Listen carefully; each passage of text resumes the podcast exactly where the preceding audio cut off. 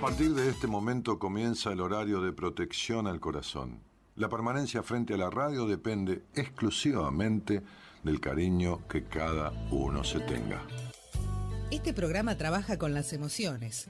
Cualquier semejanza con la realidad es tu responsabilidad, ya que solo vos podrás afrontar lo que fuiste, lo que sos y lo que querés ser ante un imprevisto impacto con ciertas verdades que desconocías. Entendemos que quizás hayas estado huyendo demasiado. Es hora de dejar de escapar. Gracias por volar con buenas compañías. Con ustedes, Daniel Martínez. Hola, buenas noches, ¿cómo estás? Si no tuvieras miedo,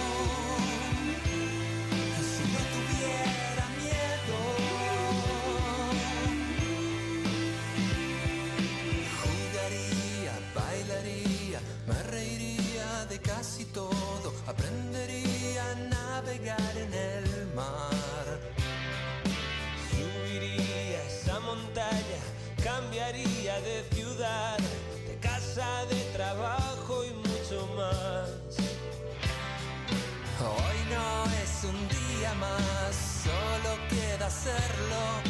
Llaman a mi puerta una vez más.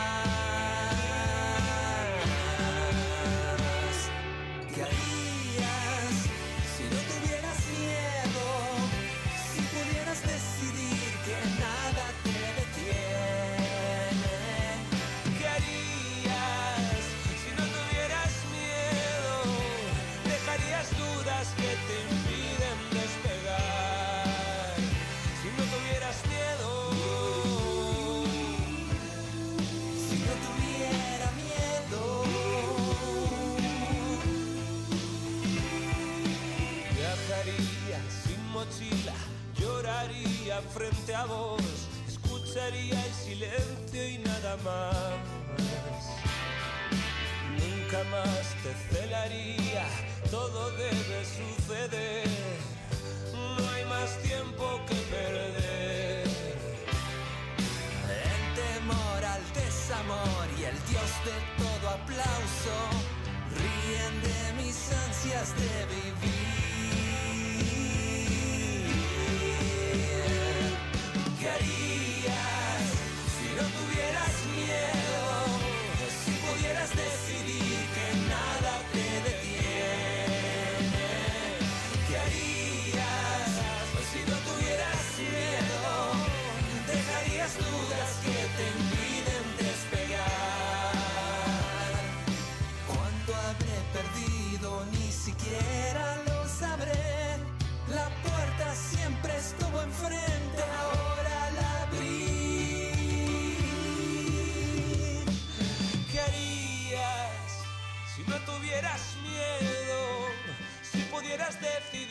Que nada te detiene.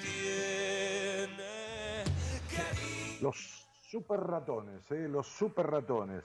Acompañados con Michael Izal y Alberto Pérez, abren la semana de buenas compañías con este tema que se llama Si no tuvieras miedo. Dejarías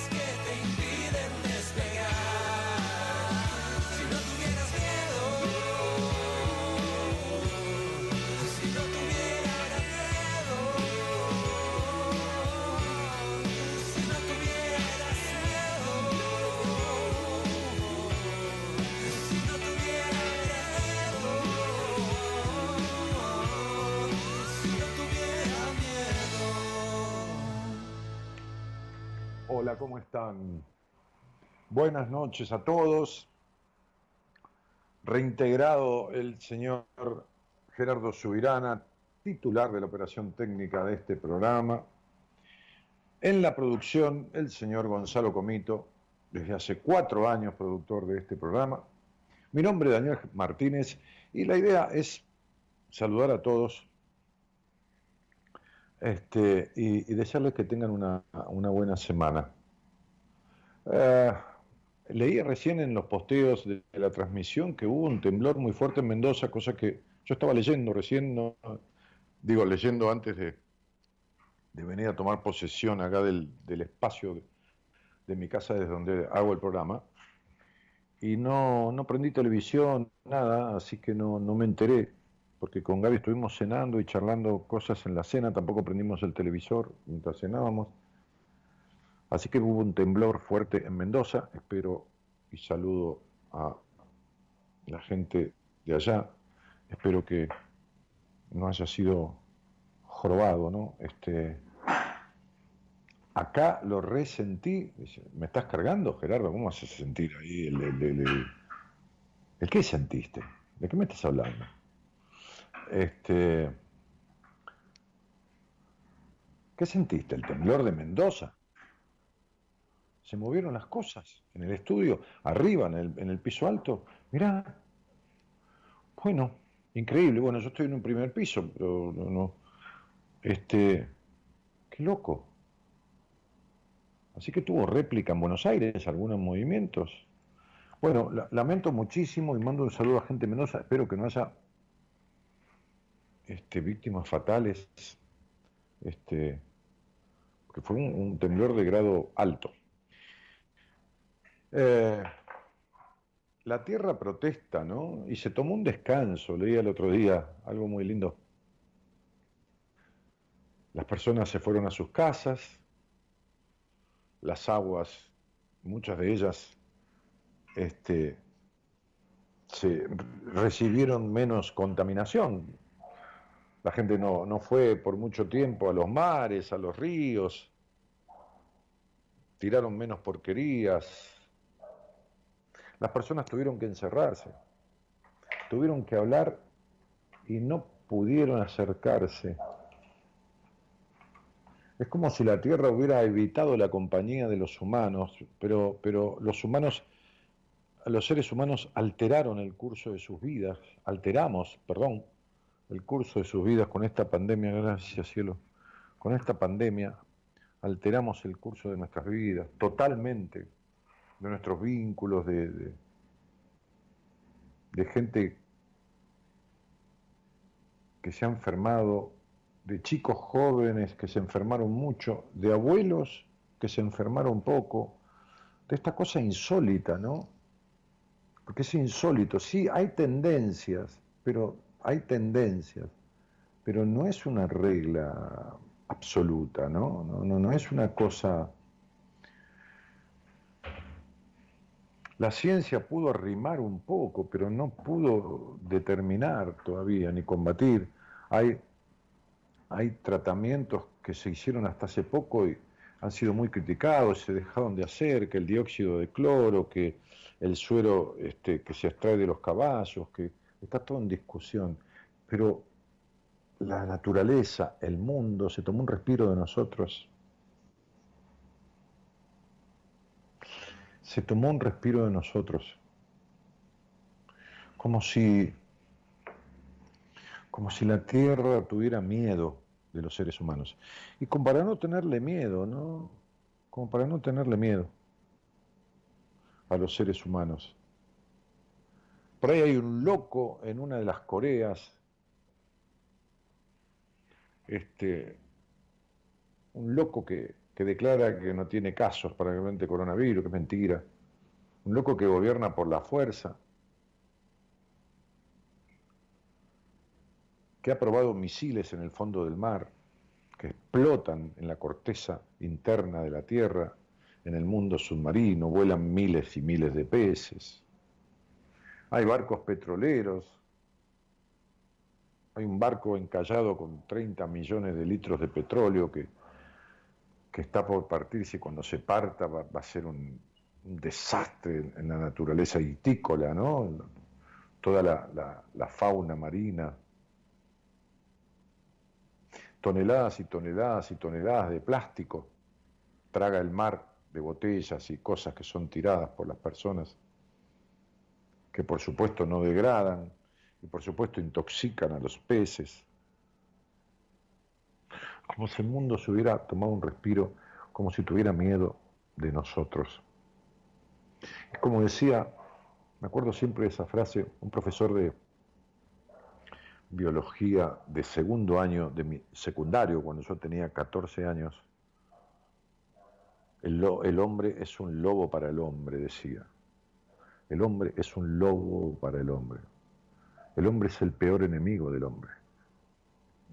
La naturaleza no ha este, producido las muertes que el hombre ha producido. Ensayos, muertes. Fíjense que la viruela está erradicada desde hace muchísimos años y fue una, una pandemia total. Sin embargo, el virus de la viruela lo tienen tres países guardados. Uno de ellos es Rusia. Es decir, el virus guardado y encerrado en un laboratorio.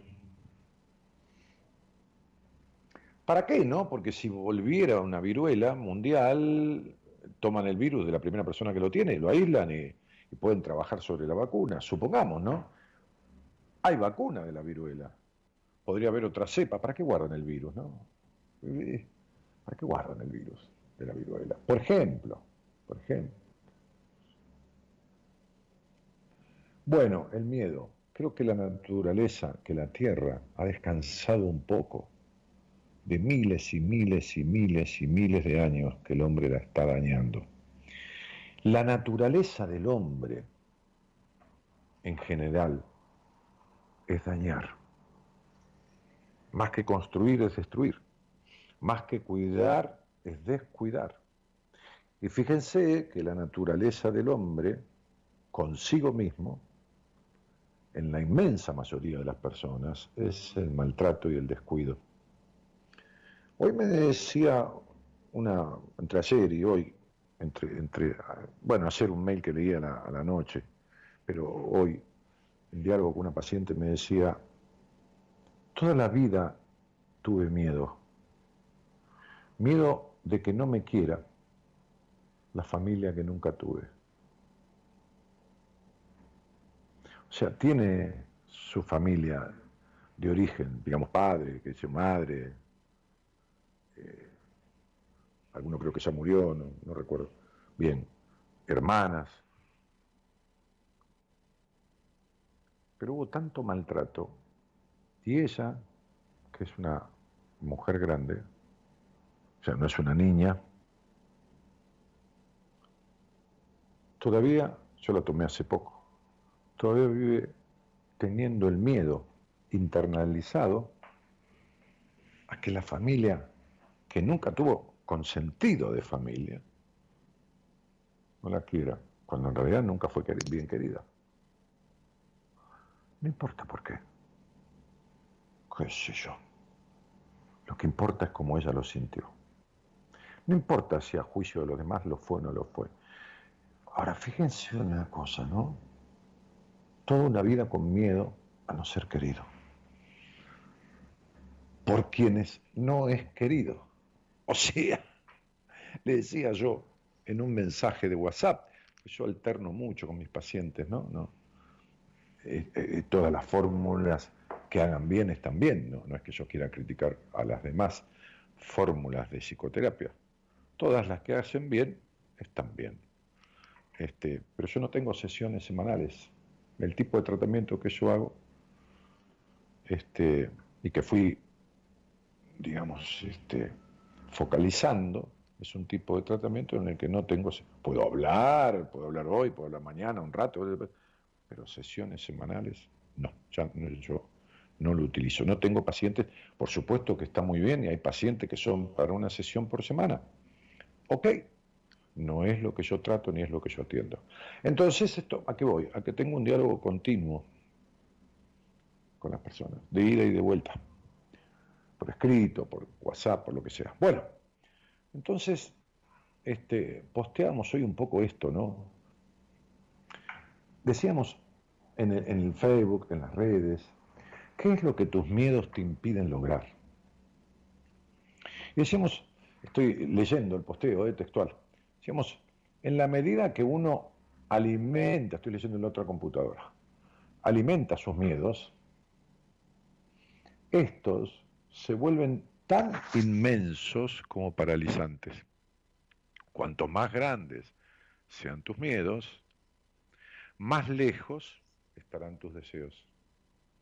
Cuanto más grandes sean tus miedos, más lejos estarán tus deseos. Esta frase es maravillosa. No es mía, ¿eh? es de una de las personas que colaboran en el manejo de nuestra, colaboran, trabajan, por supuesto, cobran por ello, en el manejo de nuestras redes. Lo conduce todo ese equipo mi mujer. Este, solemos tener diferentes tipos de miedos y tenerlos no está mal. Pueden ser en ocasiones propulsores para ir hacia donde queremos. Pueden incluso alertarnos de algunas situaciones. ¿eh? Ser consciente de lo que estamos sintiendo es lo importante en función de aquello de lo que el miedo nos trae, cuál es el mensaje. Sin embargo, cuando se sienten día con día, pueden llegar a, limitarte o hasta paralizarte en todo aquello que quieras o deseas hacer en tu vida. Los miedos se alimentan de excusas.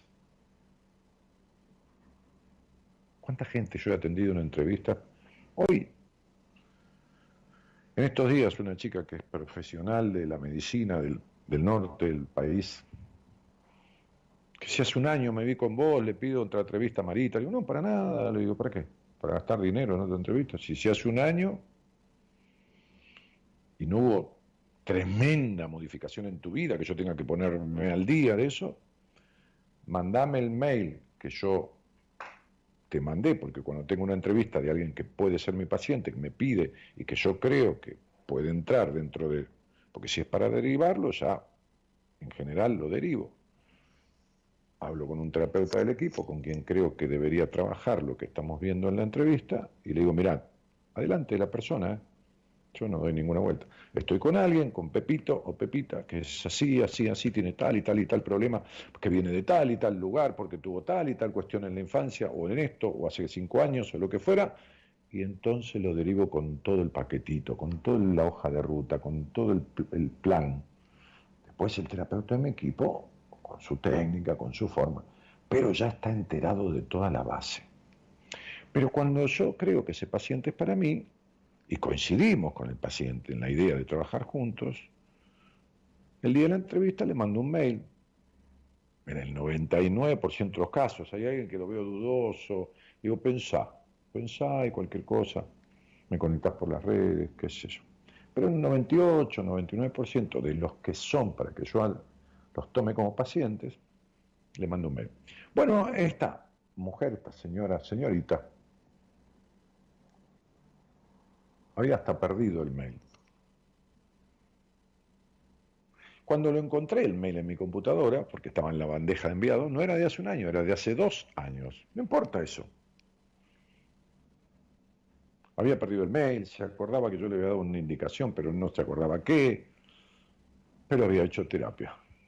Claro, se asustó en la entrevista porque fui a todos los temas y hay gente que se asusta, se asusta de nada, yo, yo no me como, no soy un ogro.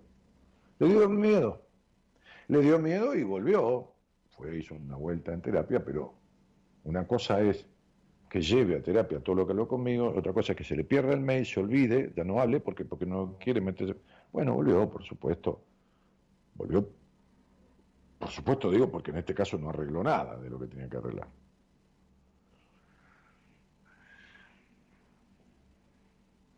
Eso es miedo, ¿no? Lo que dice la canción de Lerner, miedo a la verdad. A la verdad mía, no, a la verdad del otro. Entonces lo que digo es esto. Hay tres clases de, vamos a ponerle título miedo, pero hay tres clases de emociones con respecto al fenómeno de la anticipación. Porque eh, la mente siempre tiene a priori un, pensamiento trágico, un pensamiento trágico. ¿no? Si, si vamos caminando juntos, vos y yo, por una calle que desconocemos, por un barrio cualquiera, aunque sea un barrio seguro, muy seguro, y se corta la luz, el primer pensamiento suele ser de, de cierta conmoción tendencia trágica. No, te da alegría que se corte la luz de la calle, que todo oscura, ¿viste? No te da tampoco, oh, oh, oh qué romántico. No, no, nada. No, no, no pasa nada de eso. ¿Entendés? Entonces, este, vamos a dividir estas emociones, como podríamos llamarle, alteradoras en tres clases, para no llamarle miedo, porque eh, si no englobamos todo dentro mismo. Entonces vamos a poner temor, miedo y fobia. Temor, miedo y fobia. ¿Es así? ¿Está en la Real Academia Española así? No, qué sé yo. Si las descripciones que yo le voy a dar coinciden con la Real Academia Española, si coinciden con una mirada profesional, es decir, una mirada desde, lo, desde, desde la psicología, y mi manera de establecer un parámetro para que todos entendamos, haya personas que, qué sé yo, que apenas saben escribir, con todo el respeto que se merecen, o haya del otro lado un ingeniero nuclear, con todo el respeto que se merece, pero los dos son personas y tienen derecho a entender. Y que yo les explique a ambos para que todos entendamos. Porque cuando yo no sé de algo, a mí me gusta que me lo expliquen como si yo tuviera 10 años. Y lo digo así, ¿eh? Lo digo así. Lo digo así en una mesa de una reunión, cualquiera dice algo que, qué sé yo, que yo no tengo, digo, me haces un favor, lo volvés a explicar, pero como si yo tuviera 10 años, perdónenme los demás, ¿eh? Discúlpenme, pero la pérdida de tiempo, pero me lo explicaba porque yo no lo entendí. Hace cuenta que tengo 10 años. Entonces dividimos en temor, miedo y fobia. ¿Qué es el temor? El temor es una emoción alteradora de la circunstancia en la que uno se encuentra. Es decir, vengo caminando, voy a cruzar una avenida, el semáforo está apto para que yo cruce, pero de repente, porque no anda bien el semáforo, se cambia. Y entonces yo que voy a cruzar me detengo porque tengo el temor, avanza el tránsito a que me pasen por encima.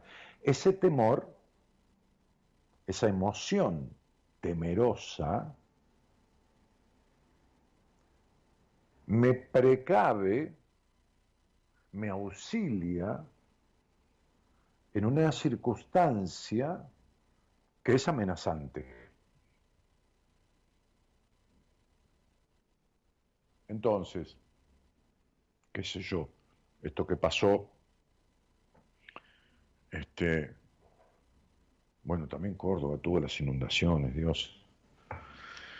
Esto que pasó en, Mendoza ahora y el terremoto, el, terremoto, el, no me sale la palabra el movimiento telúrico que hubo, ¿no? Este, eh, si me pongo abajo de una mesa o abajo del marco, empiezo a sentir que todo tiembla, abajo del marco de una puerta, que es donde hay que ponerse, entiendo, ¿no?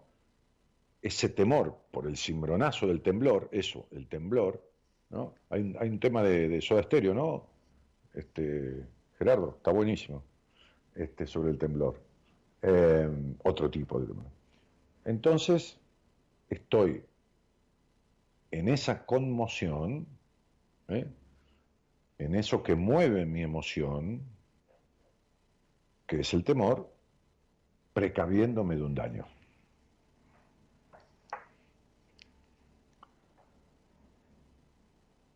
Hasta ahí vamos con temor. Si damos un salto más intenso, vamos al miedo. Entonces el miedo sería un sentimiento, una emoción que paraliza muchas veces ante una situación que no existe. Es decir, yo quiero expresar algo y tengo miedo que ustedes me juzguen.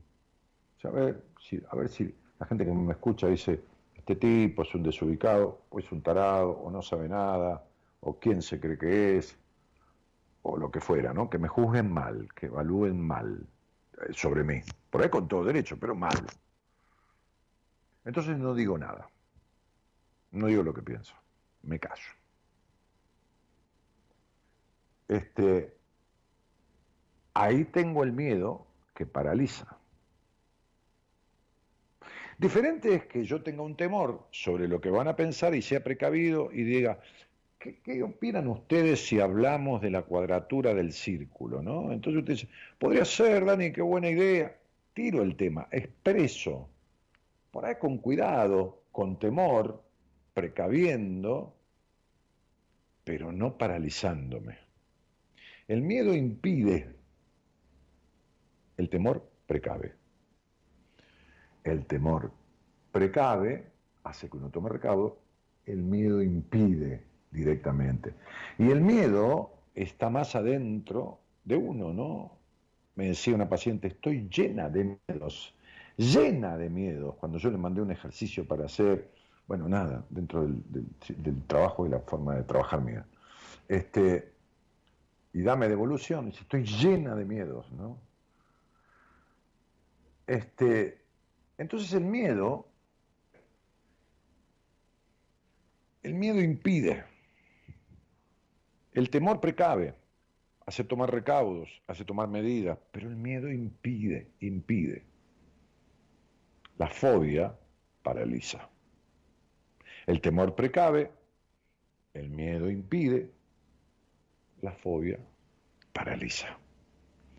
Es decir, hay gente fóbica a los vínculos, tiene miedo a vincularse, hay gente fóbica a la sexualidad, por eso existe la dispareunia, la penetración vaginal con terrible dolor que no permite la vagina, que viene de acá, ¿eh? está cerrada de la cabeza.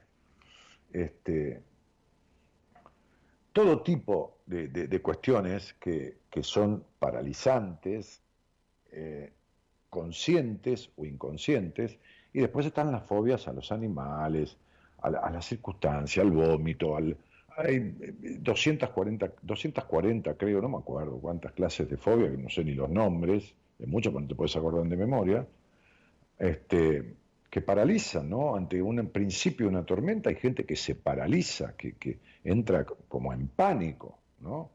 Hay gente que entra en pánico por una cucaracha. Este, que, que, está bien, que puedes tener asco un poco, pero no entrar en pánico, no entrar en una cosa de paralizarse, ¿no? Una laucha, un ratón. Eh, qué sé yo, una bicha, como se le dice en el ambiente artístico a la serpiente, ¿no? Este, este, entonces, el primera, la primera de estas emociones alteradoras, que no son, este, digamos, este, este, dignas de bienestar y felicidad, la primera es el miedo, el temor, perdón. A esa hay que dejarla porque esa es sana. ¿no? Si no tiene miedo, no tiene temor a nada, ni miedo a nada, es un psicópata. Listo. No tengo miedo a nada. Hay gente que dice, ¿no? Una expresión, yo no tengo miedo a nada. Mentira, ¿no? Pero es una manera de decir. Ahora, el que de verdad no tiene miedo a nada es un psicópata. Entonces, este,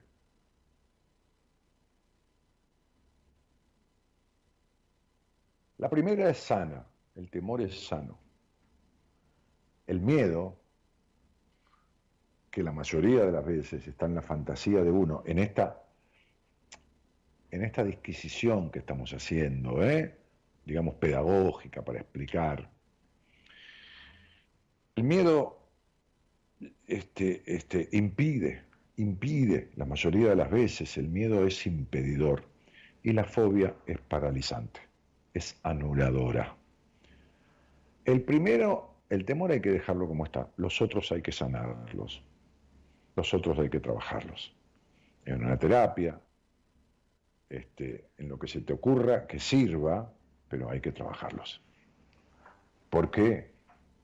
Y porque son mecanismos anuladores, casi te diría, de un coherente bienestar. Anuladores, casi te diría, de un coherente bienestar en la vida. Es como ir caminando por la vida con una piedra dentro del zapato. Vos vas, viste, con una piedrita, vos vas, pero, pero Dios santo, ¿no? Lo que es caminar con una piedra dentro del zapato, una piedrita dentro del zapato, terrible, ¿no? Bien, y fíjate que es una tontería, sin embargo, bueno, esos son los miedos y mucho peor las fobias. ¿A qué se puede ser fóbico? Y lo mismo que alérgico, a cualquier cosa, a lo que se te ocurra. Pero Googlea si querés, fobias, cantidad de fobias, enunciado de todas las fobias que existen. Bueno, olvídate, a lo que sea. Este, lo mismo que las alergias. Así que quería hablar de esto porque eh, la, la, misma canción dice, ¿no? Tenía yo la letra por aquí, la misma canción dice, el temor al desamor y el Dios de todo aplauso, ¿no? El temor al desamor y el Dios de todo aplauso, ¿no? Este, como la búsqueda, ríen de mis ansias de vivir. ¿Qué harías, dice la canción, si no tuvieras miedo? Dejarías dudas que te impiden despegar. Y de esto te propongo que hablemos hoy. ¿Qué es lo que tu miedo te impide lograr? Entonces, en el 11 31 03 6171, que es el celular de producción, mandale si estás en el exterior 54 911 54 911, si estás en el exterior lo pones en tu WhatsApp 54 el país 549 11 la ciudad de Buenos Aires 31 03 6171, el número está acá en la transmisión, ¿no? En la, pantalla del, del del Facebook, donde estamos transmitiendo, a partir del, cual se está viendo mi imagen. 54911 31 03 6171. Mandás un mensaje, ahí está Gonzalo Comito, el productor, va a tratar de contactarte. No llames por teléfono, por favor, porque le inhibís la línea. No está en la radio que tiene tres líneas telefónicas, porque pandemia está Gerardo solo en la radio, así, está tranquilo, operando ahí solo, no hay nadie que lo contagie de nada. Este, Gerardo está en la casa, eh, Gonzalo Comito, el productor, está en la casa de él y yo estoy en mi casa. Y Gerardo une un poco la cuestión desde la operación técnica, ¿ok? Entonces, vamos a arrancar este programa con un toque musical de la mano de Gerardo y quien tenga ganas de charlar conmigo, ¿qué es lo que tu miedo te impide lograr. ¿Miedo a qué?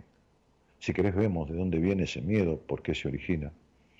Miedo a no ser perfecto, miedo a que no te quieran, miedo a, lo que fuera, qué sé yo, a la oscuridad cuando vas a dormir, no sé, alguna cosa de esta que si podemos dilucidarlo, lo vamos a tratar de dilucidar. Saludarlos a todos, agradecerles muchísimo la, gran presencia que ayer tuvieron en el vivo que hicimos, que hicimos un test en el vivo que estuvo colgado las 24 horas del, del Instagram, hicimos un test de seis preguntas con las respuestas, interactuaron mucho, en fin, buenas noches a todos y gracias por estar.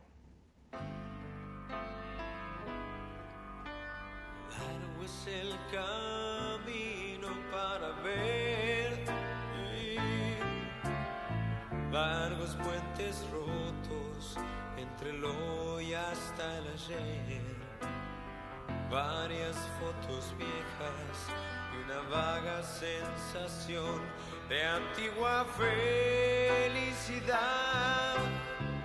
adolescente.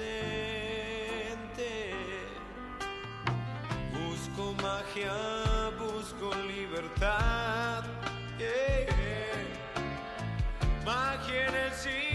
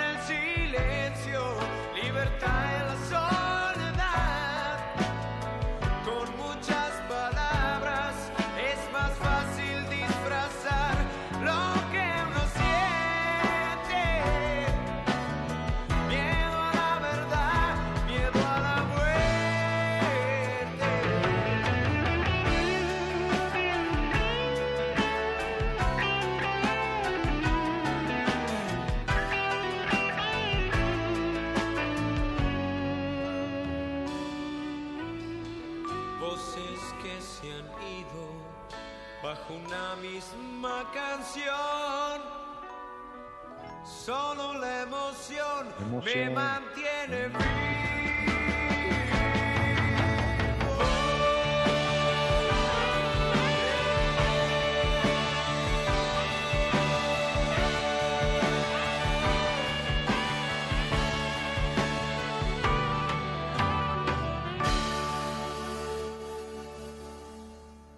Bueno, otra vez en casa, me decía ahí Gabriel en, el, en la transmisión, en el posteo. Sí, ya nos fuimos del hotel donde estábamos.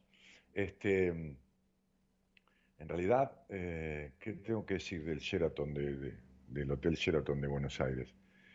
Que tiene en su gran mayoría, este, en, la atención directa de los camareros, de los mozos, de las mucamas, un personal ejemplar y que es un desastre en la parte dirigencial, este, con la falta de consideración de- de- de- de- del manejo, de la atención al personal, al, al- al cliente en algunas cuestiones que, en algunas contrariedades que yo tuve con la habitación y todo lo demás.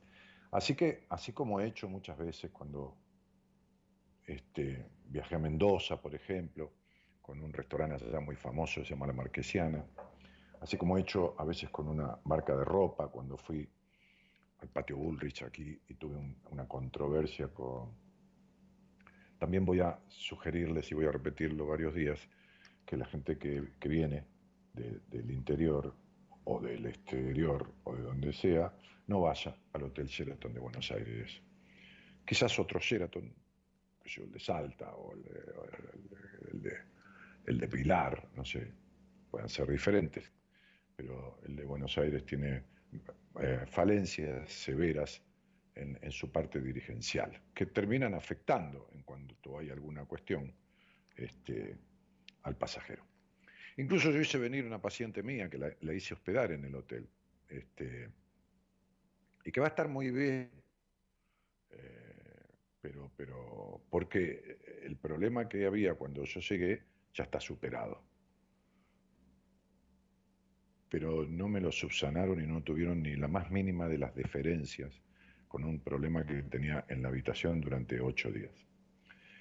Así que bueno, mencionarlo porque me debo en la, en la obligación. Yo tengo un público y tengo que difundir lo, lo- lo bueno cuando lo veo este, y también avisar lo, lo no bueno o lo malo. Me decía una chica empleada de ahí, que es una divina, me decía, este, vamos a pagar lo- los justos por pecadores. Y le digo, sí, bueno, lo lamento, ¿qué crees que le haga? En fin, bueno. eh, Buenas noches, me gusta mucho escucharte, dice Alice Ali. Renzo dice, al fin puedo escucharte.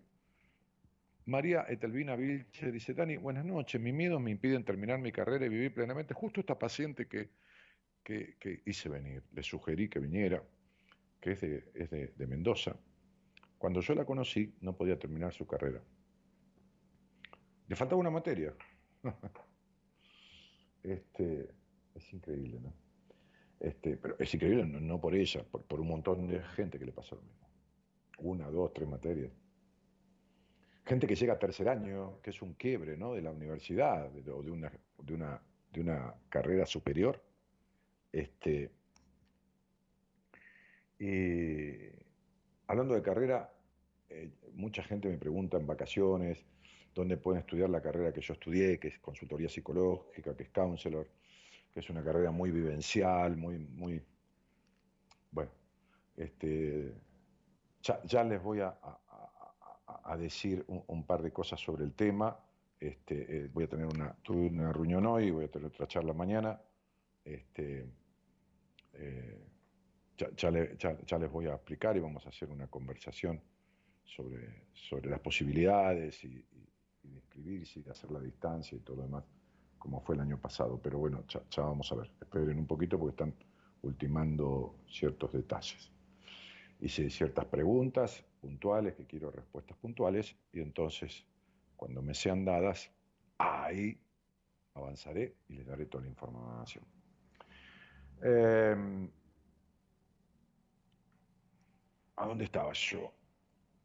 Ah, Ah, en, la materia. Y esta, esta, esta chica, que era una chica joven en su momento, también lo es ahora, pero tenía unos 5 o 6 años menos, este, se recibió, empujé a que se recibiera con un argumento que le sirvió y le fue suficiente en ese momento, esas trampitas sanas que uno hace para que el otro haga un clic. Y bueno, terminó incluso yendo a trabajar a Estados Unidos y durante un año por un contrato y bueno, nada. Así que el otro día tomó una sesión conmigo, ¿no? Hacía, sé yo, mucho tiempo que ni nos veíamos, porque ya andaba por la vida, suelta con sus cosas y sus logros. Y le dije, venite a Buenos Aires. Se escucha abajo, dice Marta desde Uruguay. Eh, decía alguien ahí, entonces, me, pide, me impiden terminar mi carrera y vivir plenamente. Qué difícil romper con los mandatos, como dice Lerner. Creo, busco magia y libertad en soledad. ¿no? Sí, sí, pero la, magia y la libertad no son expresiones de deseo, ¿no? Es lo mismo que la felicidad, ¿no? No es un deseo, es una búsqueda. Y la magia, eh, la magia, la magia del cambio, ¿no? Es algo que debe articular uno. Eh, al fin puedo escuchar, ah, bueno, este, ¿qué más? Excelente noche, querido Dani, bendiciones, dice Ani Reyes. Eh, saludos de muchísima gente aquí. Temón de Lerner dice, mi miedo me impide tener una pareja sana, no confío en nadie, sigo esperando que me den turno con vos, dice Elizabeth de, de Chiara. ¿Cómo seguís esperando? Si vos escribiste un mail hace más de tres o cuatro días, te tienen que haber contestado. Y si te contestaron, y hace un, mes y pico que te contestaron, tenías que tener fecha y día y hora ya. O sea, ahora si hace tres días que escribiste, bueno, fíjate en la bandeja de correo no deseado, porque no se olviden que buenas compañías es .com. Entonces muchos casillas por ahí lo toman como spam y lo mandan a la casilla de correo no deseado, ¿no? Bueno, muy bien. Eh, hola, buenas noches. Buenas noches. ¿Qué tal? ¿Cómo estás? Bien, gracias a Dios, señor Daniel. Bueno, me alegro mucho. ¿Te llamas Alvear? ¿Tu nombre es Alvear? Sí, señor, afirmativo. Alvear con B larga. Aquí tenemos un Alvear este, que fue presidente de la Nación, otro Alvear que, acompañó a San Martín en su viaje desde España a la Argentina, pero son con B corta. La tuya, el Alvear tuyo es con B labial, con B alta. Sí, señor, Alvear con B larga. Eh, ese fue el nombre que puso mi padre para, mí, con B larga, por honor a un primo. No sé qué más era porque me colocó ese nombre. Ah, por honor a un primo. Eh, ¿De dónde eres? Barranquilla, Colombia, señor Daniel. Ah, Barranquilla, Colombia. Bueno, no me digas señor, este, ya está, señor está en los cielos, así que vamos a tutearnos, a tratarnos de vos Tienes 40 años, ¿no? Así, así es, Daniel. Eh, ¿Y con quién vives allí en Barranquilla? Bueno, vivo con mi esposa y mi hijo, vivo en casa familiar, eh, en compañía de mis suegros. Ah, muy bien. ¿Y cuánto hace que nos conocemos, querido hermano eh, Daniel, aproximadamente por ahí un año y medio que que lo estoy conociendo, lo sigo mucho y pues gracias a Dios, con usted he aprendido mucho, igual por, por cuestión de mi hermano que me dijo, un hermano que también nos sigue usted, se llama Edwin Ortiz, y me dijo, escucha a este señor y, verás que ahí vamos a aprender mucho de él. todos aprendemos de todos, ¿eh? Este, que, que, que, loca la persona que dice yo no tengo más nada que aprender, ¿no? Este, ese será el, que, más lo obligará la vida a aprender, ¿no? Eh, es que, es que hasta uno, este hasta uno, hasta el último día uno aprende de uno mismo. Eh, sí, porque las personas son como cebollas. Cuando tú cortas una cebolla, desde la cáscara que es más dura, la, primera capa que es más dura, la cáscara es, media, este, eh, incluso como media plástica, y empiezas a cortar, la primera capa es más gruesa, la segunda es menos, la tercera es menos, y el corazón de la cebolla es como un corazoncito, como una, como una, como una pera, tiene como una forma de pera, que es más blandito, más tierno, menos, menos duro, menos ácido, este, y las personas son iguales, ¿no? Las personas, por cuestiones de, de lo familiar, por cuestiones de lo social, por cuestiones de lo cultural, nos vamos poniendo capas desde que nacemos sin darnos cuenta que nos vamos recubriendo, tapando eh, o, vistiendo con, diferentes, este, de diferentes roles muchas veces y a veces algunos personajes se nos quedan muy pegados este, que adquirimos por lo que fuera, ¿no? Como te pasó a ti en tu infancia, este, como me pasó a mí, como le pasa a todos. Pero algunos tienen muchas capas. Y cuando uno va sacando esas capas, va descubriendo y va aprendiendo de sí mismo. Porque ahí adentro, en la parte final, es donde está la esencia de uno, donde está el conocimiento y la sabiduría que uno trajo en su genética. Es decir, lo que yo llamo su esencia. Así es, así es. Eh, le digo que esa parte de la cebolla, como usted explica, es lo más dulce, es lo más dulce y lo que le da el dulce a la comida, esa parte de la cebolla. ¿Por qué le digo? Porque me gusta mucho lo que es la cocina y si comparto y si le comprendo mucho, mucho lo que usted dice. Sí, a mí también me gusta la cocina, a mí también. Este, ¿Y a qué te dedicas, Alvear? Eh, Daniel, soy trabajo con el cuerpo de bomberos de Barranquilla, eh, pues siempre salvaguardando la, la ciudad, siempre ayudando al servicio de la comunidad, Daniel. Bueno, muy bien. ¿Sabes que nosotros tuvimos un presidente que yo te decía que se llamó Torcuato de Alvear, que fue presidente este, este, por allá por eh, el primer tercio, creo yo, más aproximadamente del siglo del siglo pasado, 1900, por ahí, veinte y pico, no, no recuerdo bien la fecha. Este, y era un tipo que se enamoró de una cantante italiana, pero se enamoró de tal manera, este tipo, que empezó a perseguirla por todo el mundo. Este, se enamoró de tal manera que... ¿Por qué, es, ¿Por qué es ese ruido que sopla tanto tu teléfono? ¿Tú tienes abierto el micrófono? Eh, ya, ya, ya me lo retiré, me lo retiré de pues, donde estaba, estoy trabajando con los manos libres, pero ya, ya me lo retiré. Claro, te, pido por favor que saques el manos libres porque hace un soplido que sale al aire y, obstaculiza la, audición de quienes están escuchando. ¿Ya se, ya se, se retiró el ruido? Sí, sí, tú no, no uses el manos libres, por favor. Eh, eh, usa el, Y, y, este presidente, Torcuato de Alvear, era tan el amor enfermizo que tenía, que en un momento mandó a comprar todos los discos que existían en el mercado, porque no quería que nadie escuchara a esta mujer. Un día ella daba un, un, concierto en un teatro que no me acuerdo cuál era, de Europa, y cuando salió a la escena, él, que era de una familia muy adinerada de Argentina, de los Alvear, una familia muy adinerada, este, había comprado todas las butacas del teatro para estar él solo. Para que no la viera nadie y mandó a comprar y retirar todos los discos que existían para que no la escuche nadie. Y es, terrible el ruido que hace tu teléfono, campeón. Es terrible el ruido. ¿Escuchas? ¿Escuchas el ruido?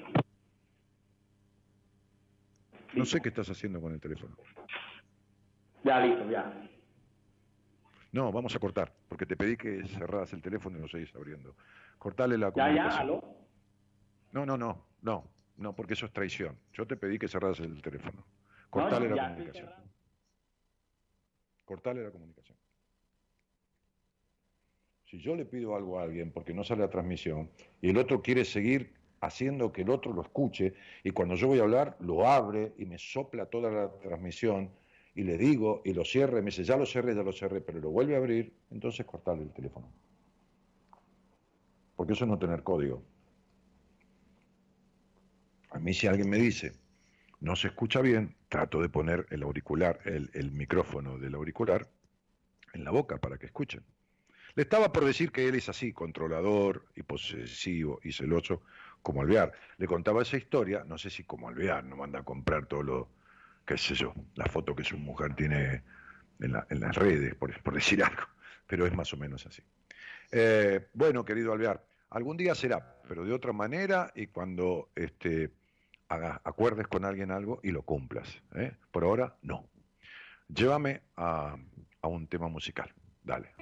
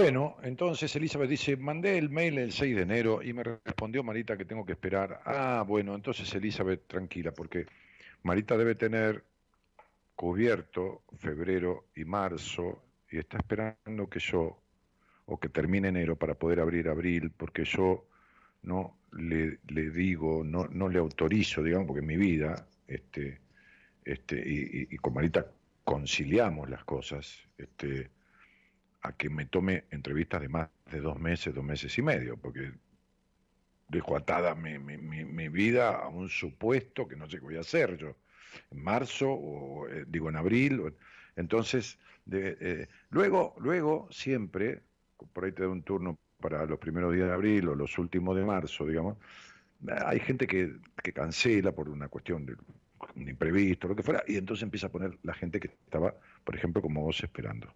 Pero este, supongo que en unos días más empezará a, atender más o menos esos mails que están enviados de apenas 10 días atrás. Claro que te habrá respondido dentro de las 48 horas, pero para darte el turno por ahí te va a tardar un poquito. ¿Está? Bueno, este, eh, estamos hablando de esto, ¿no? De, de, lo que, de lo que el miedo, que, ¿qué es lo que te impiden tus miedos lograr, ¿no? ¿Qué, es lo que tus miedos te impiden lograr? Eh, que, no llegué a preguntar al muchacho anterior, ¿no? Porque, por esta cuestión del ruido que me hacía el teléfono abierto y que no terminó de cerrar nunca, entonces, bueno, le corté y listo. Ahora recién me decía gracias y le puse, tenés que aprender a respetar lo que acordás. Em,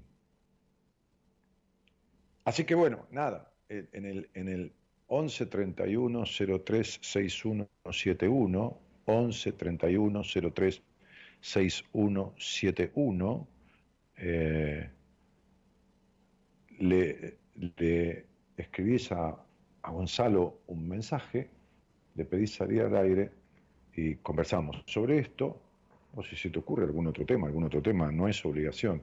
Te dejé la consigna para que lo pienses. ¿eh? Tus miedos que te impiden. Susana Gómez dice, buenas noches Daniel, como siempre, Susana Gómez de Santa Fe, un gran saludo, escucharte, es un placer, un cariño. Susana, gracias por tu compañía. El miedo a la soledad genera más soledad, dice Gastón Pérez, por supuesto. Este, genera más soledad el miedo a la soledad, porque a la soledad, a la solitariedad, ¿no? Este, el, terror de estar solo. ¿Por qué genera más soledad? Porque haces cualquier cosa para no estar solo, eh, te vinculás con cualquiera para no estar solo, y entonces los vínculos son distorsivos y te sentís más solo que nunca, porque te sentís solo o sola, no importa, este, solo como ser humano, en compañía, que es la peor de las soledades. Entonces, estos miedos hacen trampas todo el tiempo. Este, el miedo a no ser perfecto es terrible, este, el deseo de la perfección o el miedo a no ser perfecto es terrible porque te posterga todo el tiempo. Eh, es la contracara de la necesidad de aprobación, que es el miedo a no ser aceptado, ¿no? Este, que te, posterga todo el tiempo también. es una cosa. Entonces, digo, eh, los seres humanos somos nuestros peores enemigos, ¿no? Y nos ponemos, nos ponemos, todo bien, sin negra, nos ponemos este, capas, eh, como decía este muchacho colombiano, este, él tiene las suyas y no se las ha sacado nunca. Este, que, que nos impiden o nos disfrazan de otra cosa de lo que somos, y ahí es donde se producen esas sensaciones de solitariedades o de frustración. Alicia, ¿cómo te va? ¿Cómo estás? Bien. ¿Cómo no voy a estar bien? Si te estoy escuchando. ¿Cómo estás? ¿De dónde eres, vieja? ¿De dónde soy? De Guamini, provincia de Buenos Aires. Bueno, este, y, y estás grabando esta conversación, ¿no? ¿Cómo? ¿Estás grabando esta conversación, Ali? si estoy grabando? Sí, te pregunto para saber, cielo. No, no, no, no, para nada. Estoy pegada contra la pared para ah, no, interrumpir ningún ruido, nada. Estabas grabando, porque hacía un pip que, que, suena cuando alguien está grabando, a ver si era eso o era de, la, de, la consola. Este... No, no, ah, fuiste estoy vos. Paradita pues contra la pared, ahora, lejos de la Gerardo que es de ahí el ruido de la transmisión. Quédate tranquila, te estoy preguntando para saber si es un ruido técnico nuestro o si es un ruido del teléfono que, está grabando. Pero me dice Gerardo, no, fui yo del, ah, ruido. Me salvé. Claro, entonces ya está solucionado. Alicia, ¿y con quién vivís?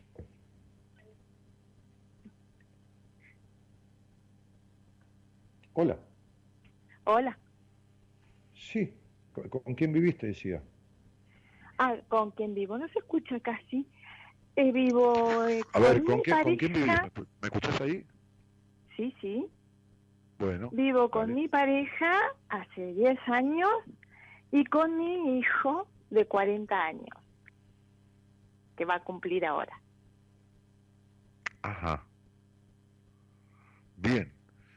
Bueno, este, ¿y, desde cuándo nos conocemos? Uy, mira, gracias a mi hijo te vengo siguiendo desde el año 12, desde el 2012.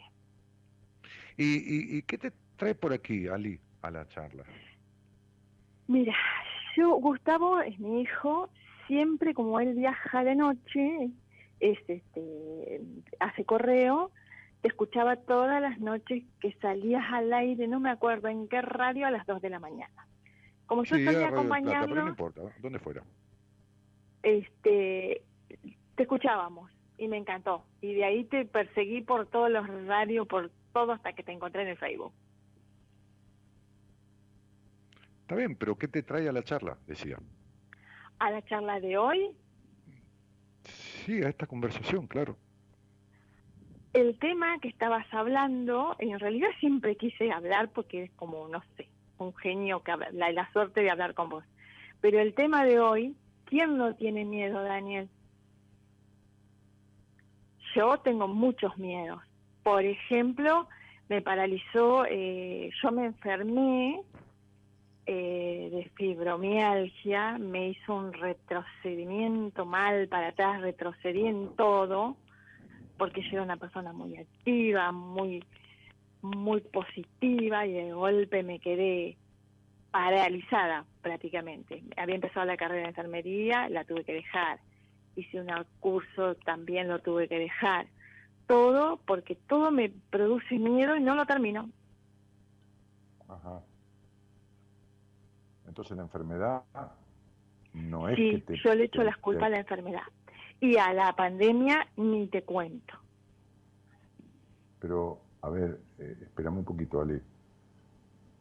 Vos nunca terminaste las cosas antes de tener fibromialgia. ¿Y entonces por qué le echas la culpa a la fibromialgia si vos tampoco sin fibromialgia no terminabas las cosas? No, porque yo empecé a tener problemas a partir de la fibromialgia. Ah, ¿y a qué edad fue que tu fibromialgia asaltó tu existencia? Sí. Yo empecé a tener problemas. A, qué, edad eh, fue esta cuestión de la fibromialgia?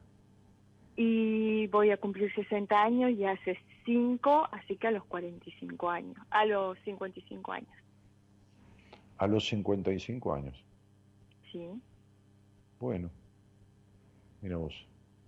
Este, y entonces, ¿cómo estás manejando esa eh, ¿cómo se llama? Esa, esa afectación este, este, física, ¿no? si me siento bien, digamos, como que es una enfermedad que tiene brotes.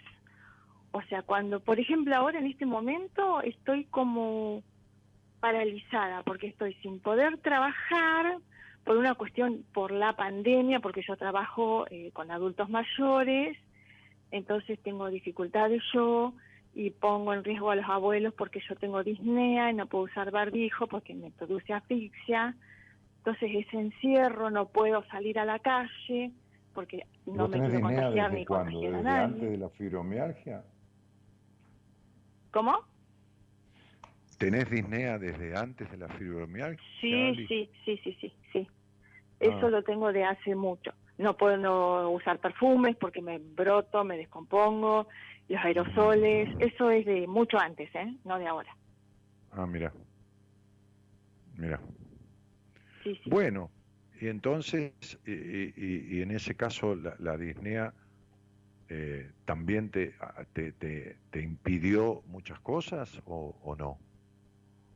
No, todo empezó con el tema de la fibromialgia. Es más, eh, fue una cosa muy rara porque hasta que se me descubrió pasó casi un año. Porque yo empecé con ahogos, no con dolores, digamos, musculares ni nada, que generalmente me explicaba el médico es con dolores musculares. Bueno, yo empecé ahogándome, disparando para afuera porque creí que me moría. Bueno, entonces Ali, eh, ¿y, qué tomas para la fibromialgia, no? Analgésicos, corticoides, de cosas. ¿no? Pregabalina, Adical en ayuna, Dolazotrex en ayuna, mm, eh, mm. tomo Simbalta para la depresión porque fue un cambio muy brusco, yo era muy activa y pasé a, ser totalmente sedentaria. este, tomo mucho, sí. Me ayuda un montón, ¿eh? Sí. ¿El qué te ayuda?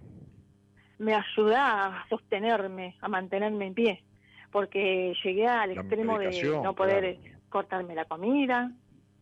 Mm. Decime una cosa, Alicia, vamos a dejar un poco el cuerpo y vamos a ir a las emociones. Uy. Entonces, eh, ¿Cuánto de tenso fue el hogar donde te criaste? ¿Cuánto de tenso, de, tensión había? si supieras. Eh, yo me ¿cuánto de discusiones y violencia? ¿Cuánto de discusiones y tensiones, exigencia? Este, ¿Cuánto había de eso? No, era una ausencia total. Yo vine a parar a la casa de mis abuelos porque mis papás me abandonaron. O sea, no me abandonaron, trajeron el paquetito a la casa de la abuela. El paquetito era yo. ¿Pero a qué edad te Con 11 meses. A los 11 meses. Bien. ¿Quién vivía en la casa de la abuela? Mi abuela, mm, una tía que nunca me quiso ni me va a querer tampoco, y un tío que me adoraba. Muy bien. Ok. ¿Y por qué tu crianza fue tan intolerante? ¿Te sobreprotegieron te desconsideraron? ¿O las dos cosas a la vez? Mm, yo creo que las dos. O sea, mi abuela y mi tío me quisieron mucho y me dieron todo. Mm. Pero mi tía nunca me aceptó. Y yo de grande me di cuenta. No le no le gustaba mi presencia. ¿cuánto, de intolerante sos, Ali? ¿Cuánto querés que los demás sean como vos querés que sean? No, no me gusta la gente que sea como yo, porque yo era estaba bien y no me gusta estar así. Eh, no, Ali, te estoy haciendo una pregunta concreta, a ver, a tratar de escuchar, amor. ¿Cuánto de intolerante sos? ¿Cuánto haces, eh, déjame hablar, cielo, cuánto haces lo necesario para que el otro sea como vos querés que sea? Yo quiero que sean, que no sé si que sean, pero que estén mejor que yo toda la gente que me rodea. Ah, muy bien. Y hago, sí, hago todo lo que puedo. bueno, eh, y vos vas a estar cada vez peor, porque cuanto peor estés vos, mejor están los demás, ¿entendés? Muy fácil. Si te morís es mejor, porque ya los demás están, todo el mundo está mejor que vos. Y lo lograste, mi amor. El tema de la intolerancia que, vos tenés, de lo poco que te querés, de la forma en que te abandonás. La, enferme, la, la, la enfermería es la profesión de las personas que fueron mal cuidadas.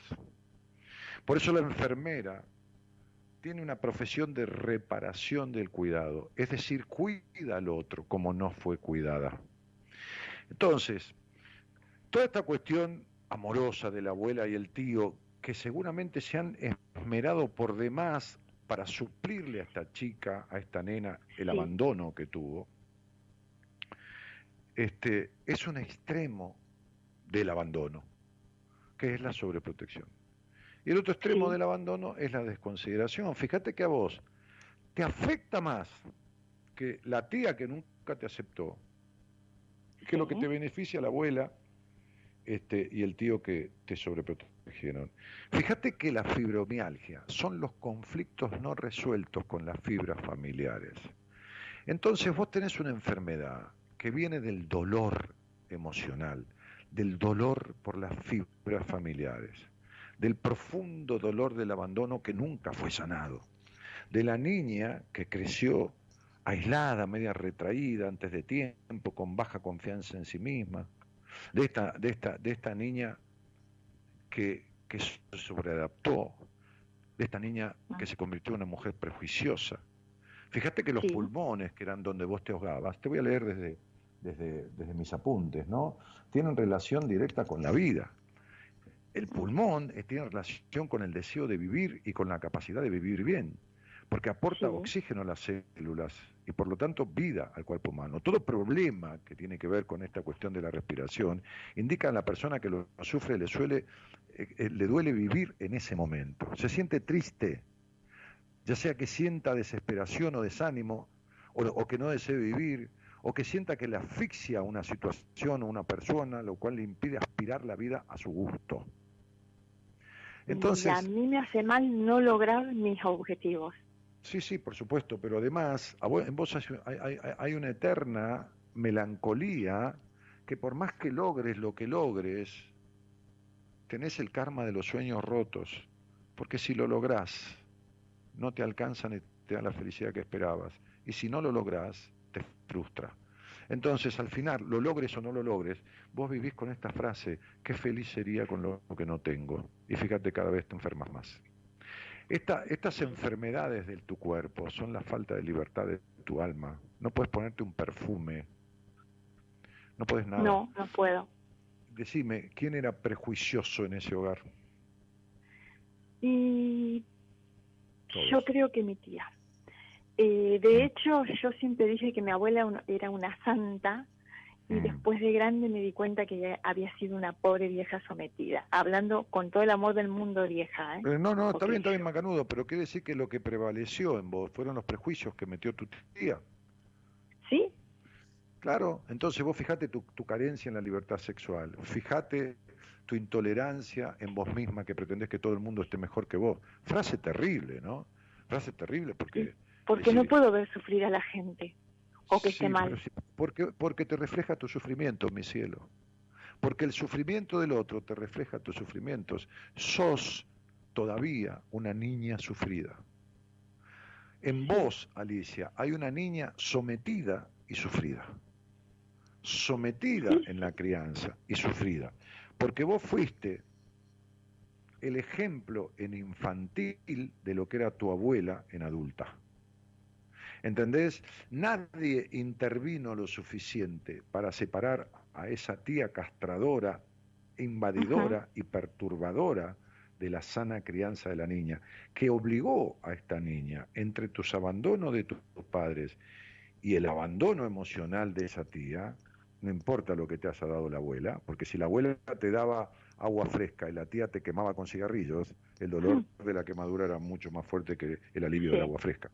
Entonces, vos te criaste sobreadaptada, creciste antes de tiempo, este, este, y, y- y fuiste la otra sometida de ese hogar, la, la abuela indefensa y vos la otra.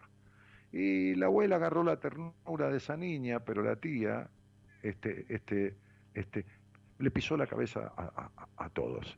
Entonces, cuando vos ves a alguien sufriendo y a vos te hace mucho daño, querés reparar en el otro el sufrimiento que nunca reparaste en vos. Porque tu melancolía es eterna, mi amor. Vos no podés estar enferma de todo lo que estás enferma si te hubieras liberado de toda esta historia, con todo cariño dicho, historia Sí, de miércoles o de mierda, que tenés encima, que cada uno tiene su historia, pero es tarea de cada uno salirse del pasado. Vos no te saliste nunca, mi cielo. Es que encima, te digo algo, me compré una casa enfrente a la casa de ella. Encima. A mí, a- a mí no- a mí Salgo no- por la calle de atrás para no pasar por la casa de ella. ah. Mm, Me, me produce repulsión, rechazo verla. mm. ¿Vos te casaste o tuviste el hijo este, así de, digamos, No, no, este, yo madre? me casé y a los 25 años de casada me separé por maltrato, porque no se pudo sostener la relación y después volví a ser pareja. Ahora ya hace 10 años que estoy viviendo, pero todo bien, gracias a Dios, todo bien. me alegro. ¿Qué hace tu hijo con vos con 40 años? Y mi hijo está de visita en la casa porque él viaja, es este, hace correo, viaja toda la noche, viaja a la mañana, pobre, es un laburante de la cabeza a los pies. Casa todavía a los 40 años? ¿Qué, hace viviendo en la casa de la mamá a los 40 años? 40, porque es la casa de él, la compró él para que yo pueda vivir en este lugar porque amo este lugar. El lugar que vivo es a la orilla del lago. Y yo no Pero ¿y la compró él a la casa de tu tía, la que te odia? No, no, sí, porque yo elegí este lugar. Ah, vos elegiste frente a la casa de la tía. O sea, el lago que tiene 100 metros, Alicia, justo ahí la fuiste a elegir. No, pero se termina el pueblo acá. No pude conseguir en ningún otro lugar. Igual yo no tengo vista para la casa de ella, pero sí, uso la calle del frente, sí, pero yo uso la calle salir de, tu pasado, no no hay manera.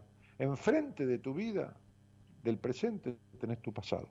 Y el peor de los recuerdos de tu pasado. No quiere decir que te vayas a vivir a Canadá y esto lo arregles ¿Sabes qué es la alergia, Alicia? Sí. La pregunta para el alérgico no es alérgico a qué, es alérgico a quién. ¿A quién te crees que sos alérgica? A ella. Bueno, perfecto. Y estás enfrente. Sí, pero no tengo ningún contacto, nada, ¿eh? Ella en su casa, yo en la mía. Alicia, hay algo que se llama inconsciente, Dios es la Virgen. Hace 12 años que escuchas este programa. ¿De qué me estás hablando? ¿No entendés que tenés una infancia de mierda? ¿No entendés que así de mierda fue tu crianza en falta de libertad? ¿No entendés que fuiste criada en prejuicios? ¿No entendés que tuviste una sexualidad que nunca fue sanamente libre en los 25 años de matrimonio? ¿No lo entendés esto? ¿No lo entendés que cuando vos tenés sexo tenés la, mirada? ¿No entendés que cuando tenés sexo tenés los ojos de tu tía acusadores mirando en tu nuca? Todavía, como si estuviera presente al lado de la cama. Claro que vos no lo pensás, pero así lo vivís. Así lo vivís. Así lo has vivido. Entonces, sería esta afectación de tus bronquios, bronquio y bronca, están ligados. Por eso la bronquitis tiene que ver con la bronca. Y por eso esta, esta afectación tuya de la disnea tiene que ver con un problema respiratorio, por la falta de libertad en respirar la vida, mi cielo. La necesidad de controlar todo que tenés. ¿Tu tía era controladora? ¿Sos controladora? Sí, lo era. Bueno, lo eras. ¿Qué hiciste? ¿Compraste descontrolol en, lo tomaste No, no, no, ella era controladora. ¿Y vos qué te crees que no lo sos? Pues sabes que creo que no. Yo creo que sí, sos controladora de vos misma. Ah, de mí sí, soy muy estructurada, muy... Claro, y bueno, querida, ¿entendés? No hay libertad, no respirás libremente la vida. Alicia, ¿qué enfermedad? La enfermedad es la consecuencia de tu actitud emocional, tu disnea, tu fibromialgia, son la consecuencia de tu actitud emocional no vino de comer un durazno o de una sopa de murciélago. ¿Entendés, mi cielo? ¿Se entiende esto, mami? Entonces, El tema es cómo se remedia. Esta es la causa. Todos los enfermos fibromiálgicos, te lo leo, mira, tengo acá en mi celular, sienten que la gente no les cree porque el dolor no se ve. Es, un sufrimiento, escucha, es un sufrimiento interior es la enfermedad de las fibras familiares. Fibro, vínculos familiares. Mío, músculo. Tengo que someterme a la situación. Es la frase del fibromiálgico. Y algia es dolor. Tengo que someterme a esta situación que me duele, pero no otra posibilidad. Esto arrancó en la historia de tu crianza. Te lo estoy leyendo textual de mis apuntes. El conflicto que marca en general es la doble obligación. ¿Entendés? Esto fue descubierto en Palo Alto, en una escuela psicoterapéutica de Estados Unidos. Toda, toda esta, esta cuestión este, de, de, las, del, hay, mucho, hay mucho miedo. Este, no, no la muerte física. Hay mucho miedo a la muerte, pero no a la física, sino a la identidad. Hay un problema terrible con la identidad de uno. Sería, ¿quién carajo soy? ¿Dónde estoy? ¿Quién soy? Porque Lo que pasa es que un día te sentís bien, un día te sentís mal, un día no querés estar, no querés avanzar, otro día tenés energía, otro día no vales nada. Es así. Por eso, bueno, eso era lo mismo que la historia de tu crianza. Un día café con leche, otro día trato de mierda, otro día este, anda a jugar y otro día tu tía te trataba de puta. ¿Entendés? Sí, me salía a buscar por la calle cuando salíamos los domingos a la tarde, que era el único permiso que había. Te lo estoy explicando. Fuiste criada en la intolerancia y sos intolerante porque no te deja hacer. Y tenés un hijo de 40 años que vos lo agarraste porque sabés qué hiciste con ese hijo. Te chupaste toda la ternura que no tuviste en tu vida y el pibe no salió nunca de ahí. Alicia, lo insólito colma tu vida porque no hay libertad. Estás atada al pasado. Sos una extensión de tu tía con vos misma. ¿Entendiste la explicación de tus enfermedades? Ahora, no me preguntes cómo se arregla, porque como enfermera, sabes que hay algo que se llama diagnóstico, que es lo más difícil de establecer con precisión en un paciente, pero que después todo diagnóstico necesita un tratamiento. Uno puede establecer con un análisis de sangre una anemia, pero no puede arreglarla en el mismo tiempo que tardó en hacerse el análisis de sangre. ¿Se entiende? Sí, sí. Bueno, Sos esta controladora, esta intolerante, esta idealista, esta soñadora y esta tipa que se impide respirar libremente la vida. ¿Cómo fue la tía? Todavía sos más que, la que la tía crió que la que viniste a hacer a este mundo. Sos más la que la tía crió que la que viniste a hacer a este mundo. Y así como la abuela tenía a ese hijo agarrado de ella y ya era grande, vos tenés a tu hijo también agarrado de vos. Entonces, te lo voy a decir con todo cariño, hubo muchas cosas buenas de la crianza. Te, enseñaron a hacer pis en el inodoro, a comer con cuchara, pero hubo muchas cosas malas, perjudiciales, y esas cosas malas las seguís manteniendo. Por eso, tu cuerpo acusa todo lo que acusa. Hasta que vos no arregles lo que está en tu psiquis los problemas con estas fibras familiares, con esta falta de respirar libremente la vida y dejes de ser la presencia de tu tía en vos, como si tu tía estuviera al lado tuyo con brazos cruzados y cara de yegua, cuando en realidad sos una mujer grande de cincuenta y pico de años, hasta que no sueltes eso, vas a vivir en el dolor y vas a morir dolorosamente. Y ha sido muy dura conmigo no es fácil olvidarme de lo no, que eh, yo lo lamento. Vos sos más dura que ella con vos, porque tenés la libertad de hacer lo que quieras y nunca ejerciste esa libertad en la medida de las posibilidades. Siempre viviste bajo las órdenes de tu tía, aunque ya no estuvieras más con ella. Es terrible. Mm. Tenés a tu tía metida hasta en la médula. Oh, por Dios. Te, te, mando un abrazo grande, Alicia. Ay, Daniel, un gusto escucharte. Un beso grande. Escuchate vos. Chao, un cariño. Chao, chao.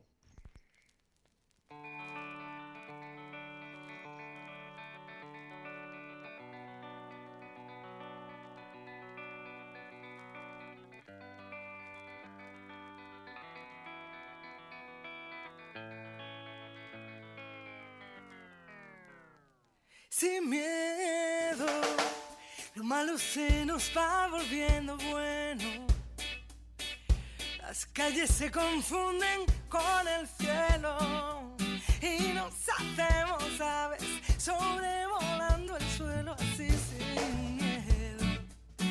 Si quieres las estrellas, fuego el cielo. No hay sueños imposibles ni tan lejos. Si somos como niños, sin miedo a la locura, sin miedo a sonreír,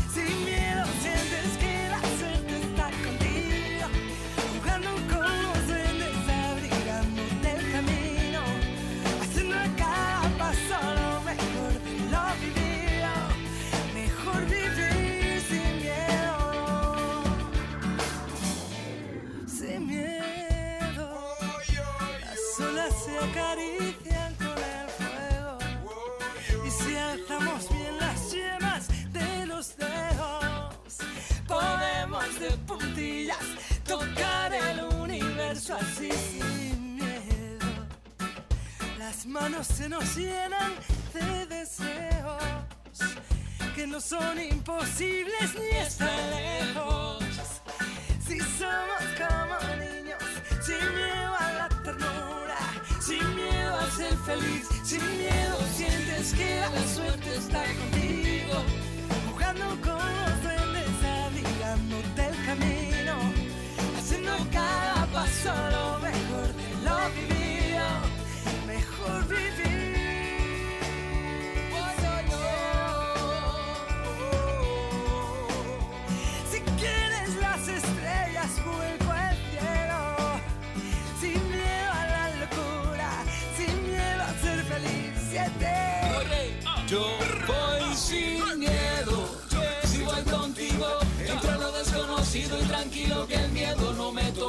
tu amor me arropa sin miedo a perderte, agradecido de tenerte, sin pensar en lo que venga, que el temor ya no cuenta, ya no cuenta, ya no.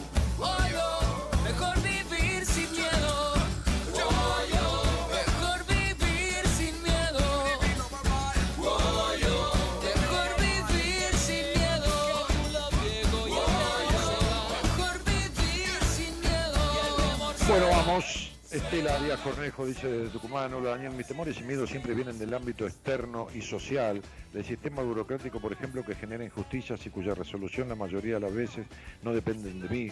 Para estos impedimentos son los que estoy aprendiendo eh, a buscar alternativas posibles y a soltar cuando no tienen solución ni dependen de mí.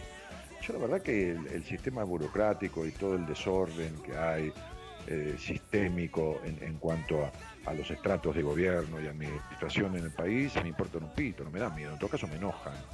Me parece que estás, Estelita, confundiendo las emociones, eh, que, te dé miedo el sistema burocrático o cierta injusticia que hay, miedo, te puede dar enojo, te puede dar conato de rebeldía, pero no miedo. Valeria Morales hola Daniel, yo esperando también que Marita me diga si estoy en lista de espera. Sí, claro que estás en la lista, quedad tranquila. Pero bueno, vos, este, cuando pasan determinada cantidad de días, mandale un recordatorio a Marita, aunque ella tiene toda la lista armada. Guillermo Seija dice, maestro, gracias, llevo más de 130 entrevistas. Guillermo, es un récord.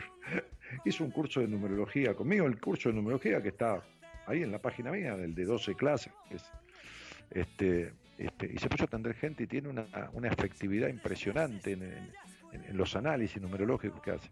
Bueno, Yasmín Galvez dice, Daniel, me gusta la soledad y estar en algún momento, me molesta la compañía. Y en algún momento me molesta la compañía. Quizás después de haber estado tanto tiempo acompañada, este, que me sentía sola y ahora acompañada quiero estar sola. Esto es atípico.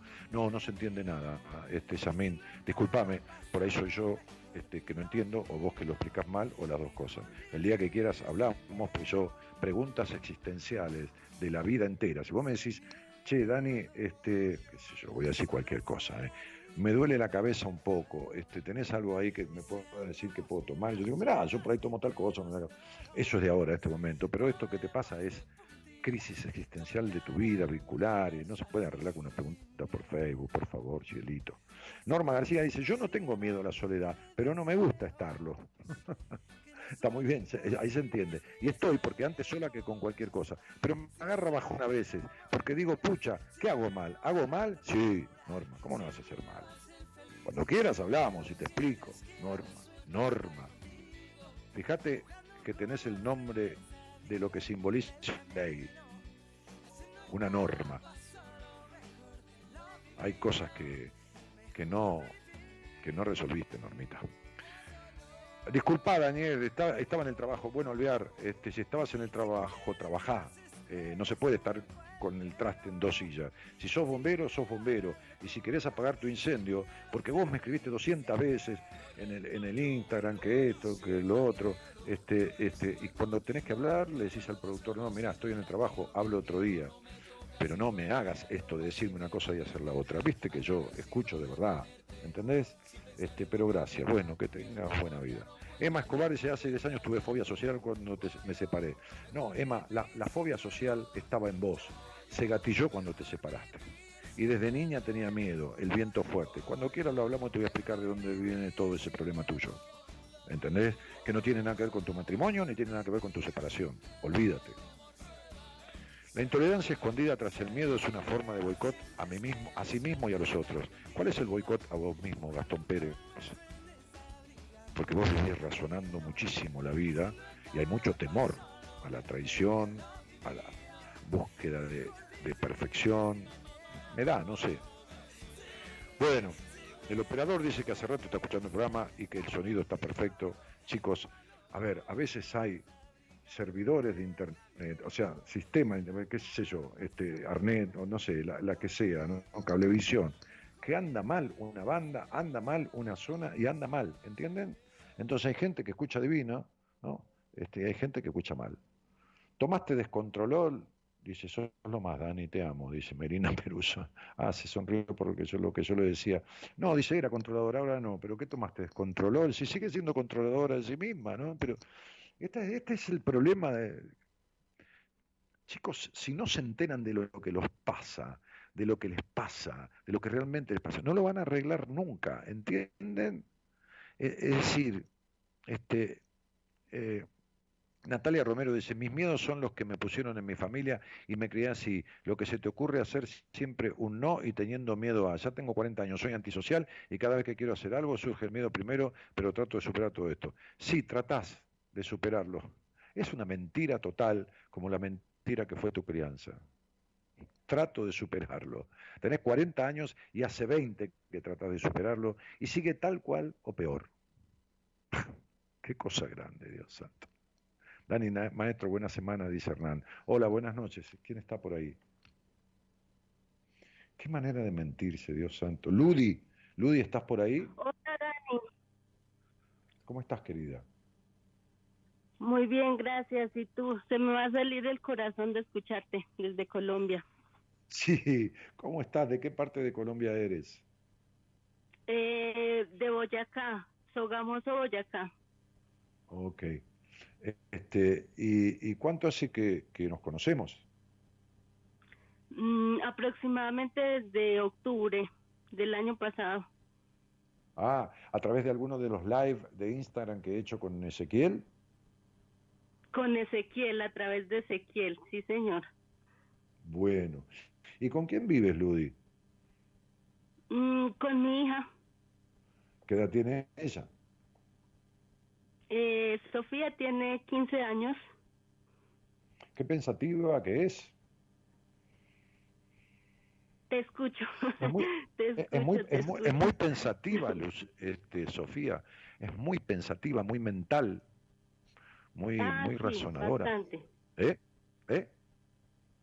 Bastante, bastante pensativa. Eh, eh, adora como mucho eh, la cultura japonesa. Ha aprendido, mm, nadie le enseñó, pero ella así como que ha adquirido mucho esa cultura y, pues eh, para mí también ha sido como agradable y respetable eh, como, como todos esos ideales de ella. Está muy bien.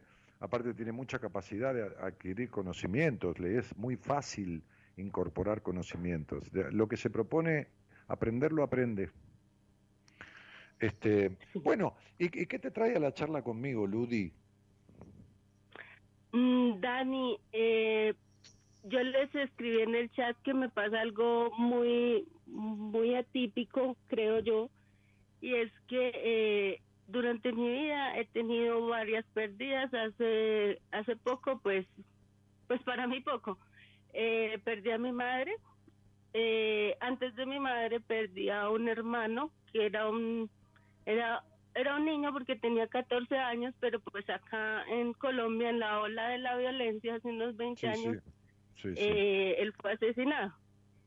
Y, y realmente como he tenido pérdidas tan cercanas, siento yo que me he vuelto como como muy dura. O sea, fuerte sí, pero a la misma vez como muy dura Mm. Y, y a veces siento que, que esa misma dureza como que lastima a los demás. O sea, si yo hago algo o digo las cosas como las siento, eh, a los demás les duele mucho. yo, pero pues, pues ya el problema de ustedes, no el mío. O sea, trato en lo posible de ser honesta, transparente, pero a los demás les duele. Y, en cuanto a la soledad, en cuanto a... No, no, espera, espera, espera, espera, vamos por parte, vamos por parte, vamos por parte, despacito, despacito. Este, vísteme despacio que estoy apurado, dijo Napoleón. Vísteme despacio que estoy apurado. Eh, este, ¿Tú sabes que Napoleón fue el que, el que instauró el tema de los botones en las mangas? En la- los botones en, en- en las mangas de los sacos. Algo así Porque- escuché en algún momento. Claro, porque los, los, los soldados terminaban de, de comer en la campaña, cuando iban en las guerras y estaban en, en carpas, en campaña, la comida de campaña, este, y, se, y se refregaban con el puño este, los uniformes y se los llenaban de grasa, este, y entonces le hizo poner botones alrededor para que no se puedan rozar la boca con, y se lastimaran la boca cuando pasaban la, este, la boca por la manga. Bueno, em, entonces digo, eh, mira, eh, hablando de dureza, tu crianza ha sido muy dura. Más allá de las pérdidas, que son muertes, ¿no? porque eh, tú no perdiste a nadie por el camino. La gente se murió o lo mataron. Entonces, tu crianza fue muy dura. Tu crianza fue gris. Fue una crianza que produjo en vos eh, un crecimiento desmesurado. Te voy a hacer una pregunta. Cuando, cuando tú le dices algo a alguien, se lo dices sintiendo que eso que le dices es tu verdad o es la verdad. Cuidado porque es una diferencia muy grande que necesito que ahora analices y saques la conclusión. Si- porque el nombre, el primer nombre tuyo tiene un número, eh, yo hago numerología, que, en, en uno de los aspectos negativos lo constituye a la persona un fundamentalismo, es decir, esboza su verdad como si fuera la verdad. ¿Entiendes? Sí. Entonces le dices al otro, mira, te voy a decir la verdad. No, te voy a decir mi verdad, deberías decir. Porque no, es, no eres dueña de la verdad. A la gente a mí me pide consejos y yo digo, yo no doy consejos, en todo caso doy una opinión. Y mi opinión vale un voto, como cuando vamos a votar. Por ser doctor en psicología no tengo cinco votos, tengo uno solo, igual que el señor que no sabe leer ni escribir. Entonces, mi opinión es solo mi opinión. El consejo es, esto es lo que tienes que hacer, sí o sí, y no hay otra posibilidad. Entonces, mi opinión es una opinión. Ahora, que tú no tuviste infancia, eso te lo digo yo. No tuviste infancia. Porque cuando tú tenías que ser una, una, una inocente niña, ya habías sido abusada.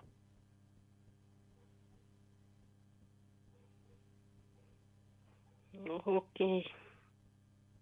Te estoy hablando a ti y quiero que me digas si entiendes lo que te digo y a qué, a qué edad crees que perdiste la, la naturalidad y la espontaneidad y la frescura de una niña. ¿A qué, edad, ¿A qué edad crees que perdiste eso en tu infancia? Creo que fue eh, como a los cinco años. Mm, Exactamente. Un poquito más, pero no llegaba a los seis. Un poquito más de cinco, No. camino a los seis. tal vez, Bien. tal vez porque mis pa...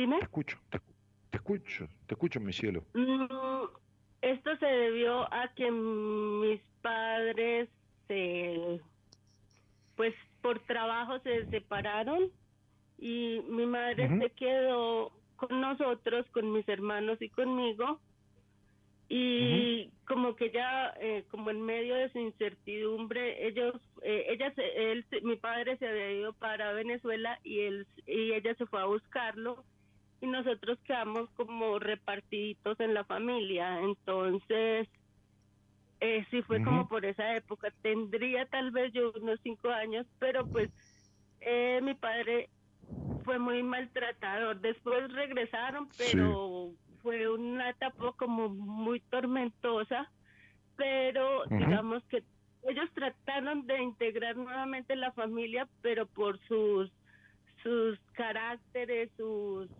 sus personalidades chocaban mucho, entonces se destruían más de lo que construían y fue Destruyeron, fue difícil. destru- destruyeron la infancia de ustedes y esa crianza produjo las mismas consecuencias que un abuso sexual.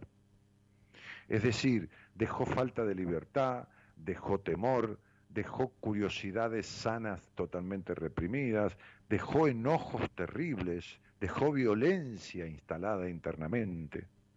Esa es la ira y la violencia que tienes tú. Y dejó muchísima baja confianza. Tu padre, además de ser maltratador, era alcohólico. No, mm, no, no recuerdo mucho que... Lo que sí recuerdo es que él perdía el control cuando tomaba, pero no era frecuente, era esporádicamente, pero sí era muy violento, o sea, perdía el control total cuando tomaba. Pero por eso te lo estoy diciendo. Por eso te lo estoy diciendo. Porque era de base maltratador, pero el alcohol le potenciaba a una violencia inusitada ese maltrato. Total, así es. Bien. Bueno, en ese hogar te criaste. En un hogar duro, de ahí viene esa dureza, no viene de ninguna pérdida. Viene de la pérdida de la ternura, de la pérdida del amor, de la pérdida de la protección, de esa pérdida, no de la muerte de tu madre ni de la muerte de tu hermano, que, válgame Dios, que, que son, por supuesto, dolorosas, y más un chico de 14 años, o, ni que hablar, pero con esa violencia que ha habido en Colombia, con esa violencia que hemos tenido en toda Sudamérica, por supuesto, vaya por lo que fueras, y por los gobiernos militares, y por las drogas, y por, por, por, por los robos, por los desmanes, que todo empieza en, en- las manos de quienes gobiernan, por supuesto, porque el pescado se pudre por la cabeza, este, que no lo decía Perón, lo decía Aristóteles. Entonces, lo que digo es, este, este, o sí lo decía Perón, pero se lo copió Aristóteles. Entonces, lo, lo- lo que digo es, tú te criaste en la dureza, tú te criaste en el maltrato. Entonces, de la forma que eliges decir la verdad como si fuera la verdad, es de una forma maltratante. No es que los demás se ofenden, es que en general, en general, tu forma sin darte cuenta es muy imperativa y eso a ti, a ti, porque por ahí otro es igual que tú y no le afecta a los demás. A ti eso es como si tomaras una gota de veneno todos los días, porque las cosas insólitas que te pasan en la vida, que son insólitas todo el tiempo, vienen de estas conductas tuyas. Es una relación entre acción y consecuencia. ¿Viste? Tú este, enciendes una fogarata en, en el living de tu casa, un fuego, y se incendia toda la casa. Cometes una acción que trae una consecuencia. Bueno, estas acciones de esta forma de ser tuya, que es mucho de lo que, de lo que incorporaste en, en tu crianza, para ti es como prender fuego una casa. Te trae pérdida de tus sueños, rotura de todo lo que sueñas y te trae cosas insólitas a tu vida, que cuando tú crees que tienes todo en las manos o controlado o armado de la manera que quieres, sucede algo como si fuera un huracán que viene y te desordena todo. ¿Me explico? Sí. Es verdad. Además, sí, sí, yo sé que es verdad, pero, pero no es mi verdad, es tu verdad. Yo lo que hago es mostrártela, que no es casualidad. Entonces, además, todas tus relaciones afectivas con los hombres fueron tremendamente frustrantes y decepcionantes.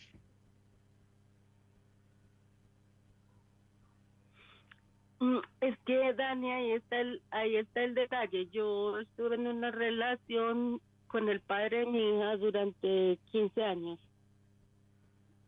Y eh, hubo un momento en que yo sentía que no que no no era el lugar para mí y casualmente eh, muere mi madre y prácticamente a los seis meses me divorcio. Pero Eh, ¿cuántos años estuviste esto- sintiendo que no era el lugar para ti? A ver, espera un poco. ¿Cuántos años estuviste de más en ese en esa pareja? Mm, 15. Por eso, desde siempre. Nunca funcionó. Ujú, Así es. Bueno, bueno, esa es la intolerancia de tu vida. Creciste en la intolerancia y vives en la intolerancia. Te quedas al lado de alguien que no funciona y te sigues quedando, fuerzas las cuestiones. Entonces, ¿por qué? Porque qué sé yo, cuál sería la opinión de tu madre, que no querría que te separaras. No, no viviste nunca tu vida, mi cielo. Por eso todo se rompe. No tiene que ver la muerte de tu madre ni la muerte de tu hermano. No cuenta eso aquí. Cuenta tu historia dura de la infancia, cuentan las tensiones y presiones vividas, cuesta ese hogar que era un quilombo directamente, cuesta que, cuenta que eras una niña aislada, totalmente aislada y retraída,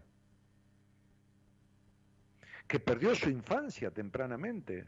Está enojada la nena, está enojada de falta de ternura y de cariño, y tú encima eres dura, ruda y reactiva.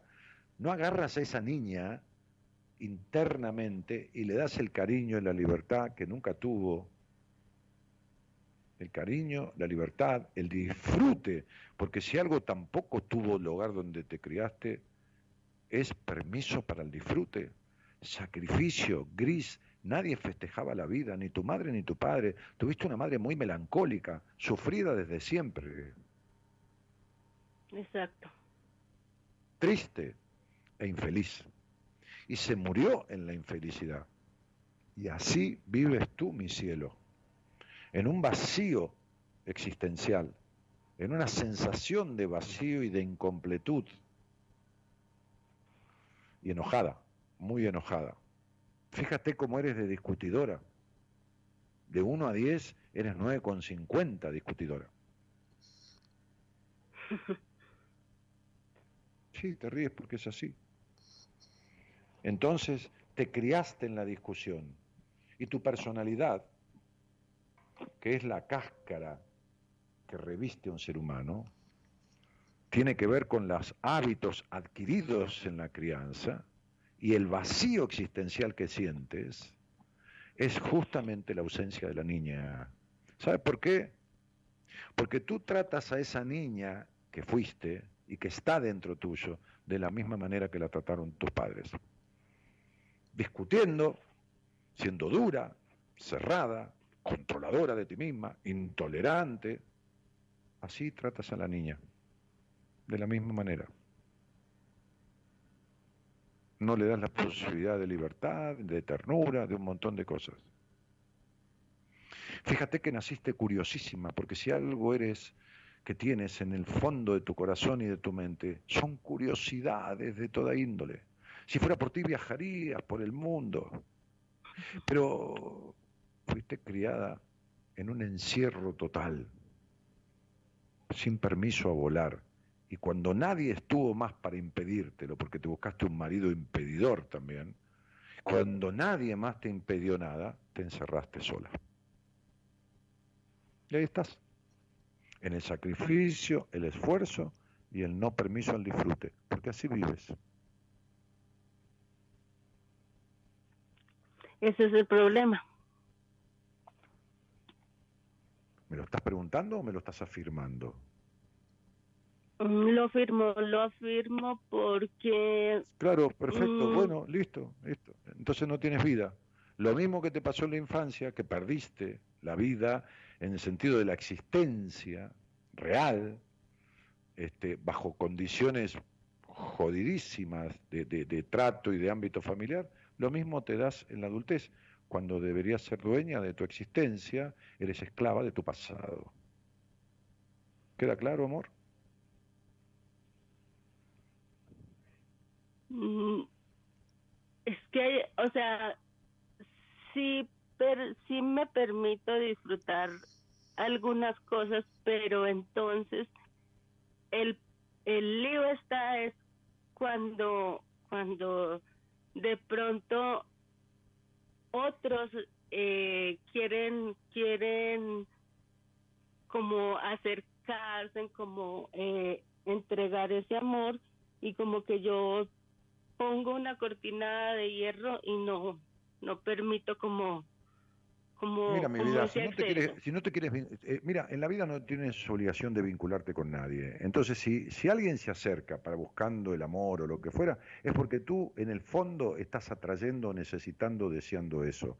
Pero luego lo resistes. No confías en ningún hombre porque jamás confiaste en ningún hombre.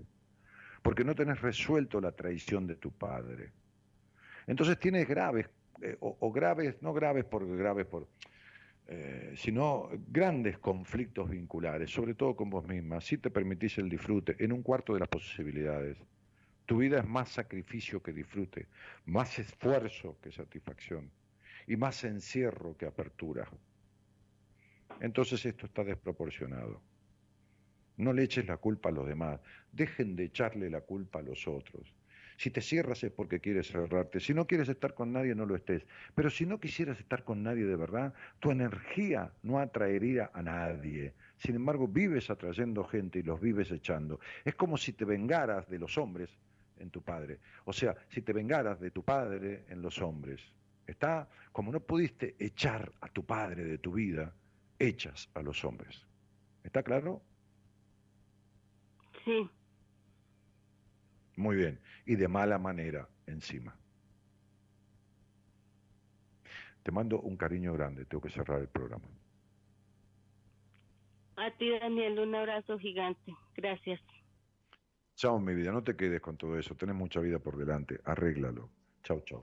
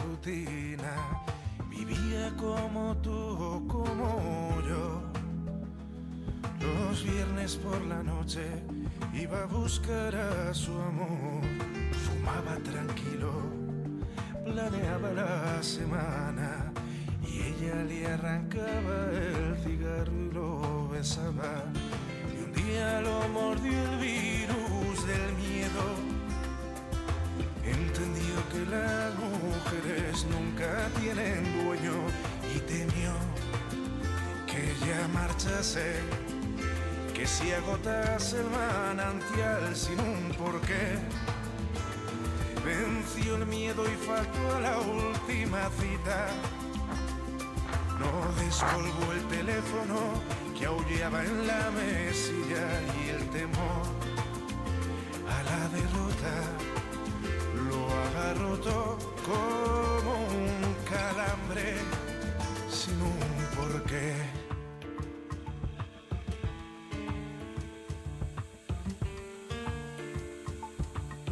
Entonces, Chechu, Chechu Cabrera dice, nunca pude lograr nada conmigo, pero me encanta escucharte, Dani. ¿Y por qué vas a lograr algo con vos si no sabes cómo lograrlo?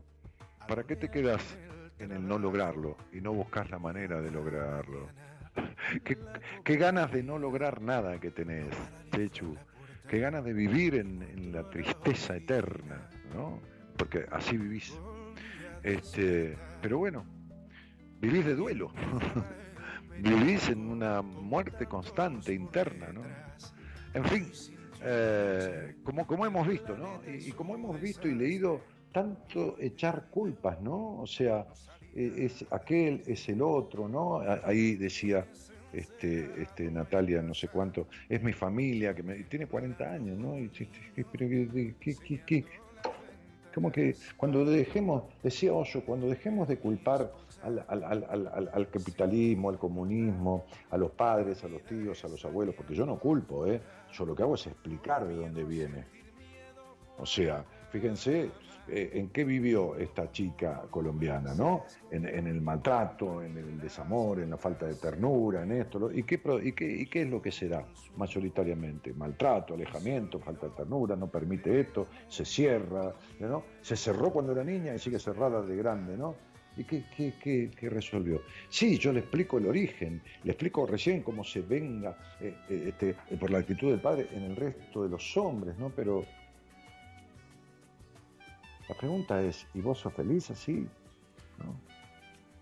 Le dije cuánto era discutidora y se reía, ¿no? Y entonces lo mismo de discutidora que, el dolor que lo ocasionó. Entonces están, claro que estamos contagiados de lo bueno y contagiados de lo malo, pero algún día tenemos que desidentificarnos, romper la identificación que tenemos con lo jodido, con la parte jodida. Y entonces no, no quedarnos en esto para justificar, ah, yo conmigo nunca logré nada, ¿no? Dice, dice Tachecho, eh, nunca logré nada. Entonces, de esa manera se queda con los mandatos de su historia en el lugar donde nació, De inservible o de estúpida o de, o de esto o de lo que fuera, ¿no? Las calificaciones que ella haya sentido que tenían sobre ella, ¿no? El no sentirse elegida por el padre o lo que fuera. Entonces siguen no eligiéndose. ¿Y pero qué hacemos? ¿Le echamos la culpa? ¿A quién le echamos la culpa? Cuando uno es mayor de edad, la responsabilidad de la vida de uno es de uno, ya no es de que papá hizo esto, mamá hizo lo otro.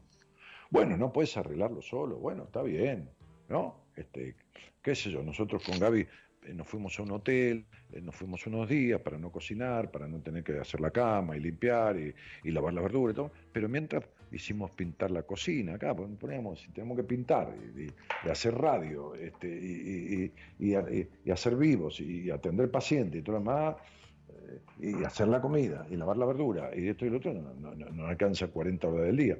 Entonces, bueno, lo que no podemos hacer, bueno, lo hacemos a través de otros. Bueno, cuando uno no puede arreglar asuntos de su vida, tiene que buscar con quién arreglarlo, pero hay gente, muchísima, que no quiere arreglarlo. ¿No ven que me preguntan por Facebook o por Instagram cuestiones que son graves, serias, de la constitucionalidad de una sana vida coherente? Y quieren la respuesta a través de un Instagram para arreglar un conflicto que viene de toda la historia. Eso es no querer arreglarlo, pero no porque tenga que verme en privado, no- pero no, pero, pero ni, a mí ni a nadie en especial. Pero no se puede. No se puede plantear crisis existenciales y conflictos de toda la vida. No se puede, no alcanza una charla en la radio, ni de casualidad, ni de casualidad. Alcanza para arrimar un poquitito la explicación, encontrar, pero no alcanza, no a resolverlo, no alcanza ni para definirlo absolutamente. Bueno, cuando uno pone la responsabilidad y la culpa en los otros todo el tiempo, ¿saben por qué es? Porque no lo quieren arreglar. Es más fácil echarle la culpa al otro, entonces uno no se hace responsable de nada, pero tiene la vida jodida. Lamentablemente, se jode la vida. Podrá repartir culpa, poner en una media de nylon y revolear culpa para todos lados. Pero de esa forma evitas resolver. Y si no resolves, tenés la vida jodida. De la mano de Gerardo Subirana con el tema de Mael Serrano, creo que era, nos estamos yendo de este programa. Uno más y uno menos de buenas compañías.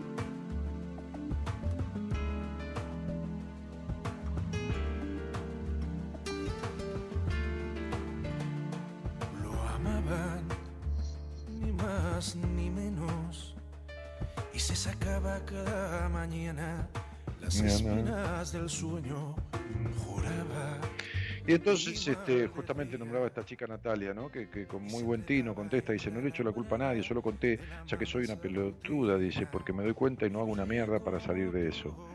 Eh, eh, está, está bien, Natalia, lo que, lo que se me ocurre eh, decirte es que cuando posteaste, pusiste, mis miedos son los que me pusieron en mi familia y me crié así. Lo que se te ocurre hacer, lo que se me ocurría hacer siempre venía un no y teniendo miedo a. Ya tengo 40, soy antisocial. Lo que estás diciendo ahí es que todo eso es consecuencia de tu familia. Ok, a los 40 años es consecuencia tuya, no de tu familia. Lo que habías puesto era responsabilizar a tu familia. Ahora que aclaraste y no oscureció, dijiste, soy una pelotuda porque no... Ahora es otra cosa. Esa aclaración es la real. ¿Está claro? Esa es la que sirve. Ya no podemos. eh, de- de- podemos decir de dónde se originó, pero en realidad no podemos decir que se sostiene por eso. Se sostiene porque vos no podés separarte de la prohibición. Te seguís prohibiendo como te prohibió tu familia. ¿Está claro? ¿Qué tema este tema? El virus del miedo, metáfora profunda, dice este chico que vive razonando todo, este, y que tengo mis serias dudas sobre él. Hola Ani, me quedaron tus palabras grabadas en mi mente cuando hablé con vos. Te mando un beso, dice Mariana Toro. Y señoras y señores, en la producción del programa eh, está el señor Gonzalo Comito. En la operación técnica, como decía antes, el señor, y musicalizando el señor Gerardo Subirana. Mi nombre es Daniel Jorge Martínez. Este, Mañana la licenciada Noemí De Vito. Yo me despido diciéndoles que el miedo alimenta el miedo. ¿Se acuerdan? Hablamos del temor, de miedo y de fobia, ¿no? Este, pero el miedo como conducta vincular alimenta el exterminio del yo. El yo muere cuando el miedo prevalece. Buenas noches a todos y gracias por estar.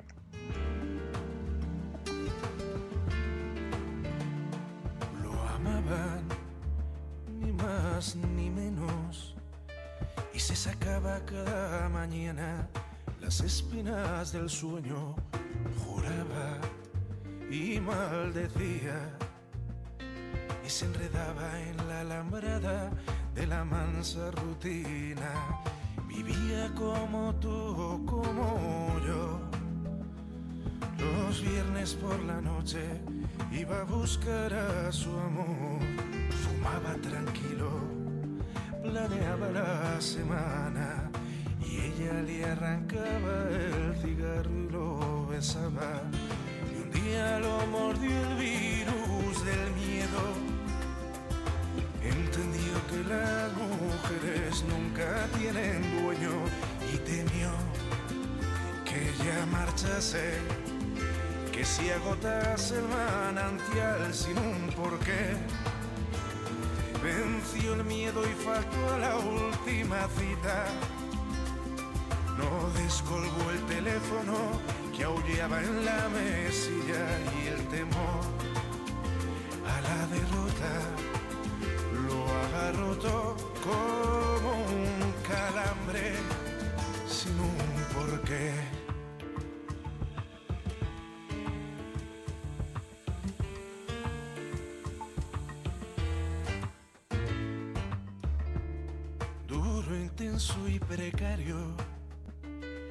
Enfrentaba cada día al oleaje en el trabajo y una mañana la cobardía lo paralizó en la puerta y no entró a la oficina. Volví a despertar y empezaba el periódico como tantos por detrás. Y hoy sintió la noche del planeta y su desastre. Tuvo miedo y decidió no salir a la calle. Y ahí lo tienes encerrado en casa, temblando como un niño, sellando las ventanas para no ver ni escuchar sentir, notar La vida está yendo fuera, por miedo a sentir miedo fue a la cama. Como una oruga se escondió y envuelto entre las mantas se durmió. Hizo humo el sueño y se olvidó del mundo por miedo a despertar.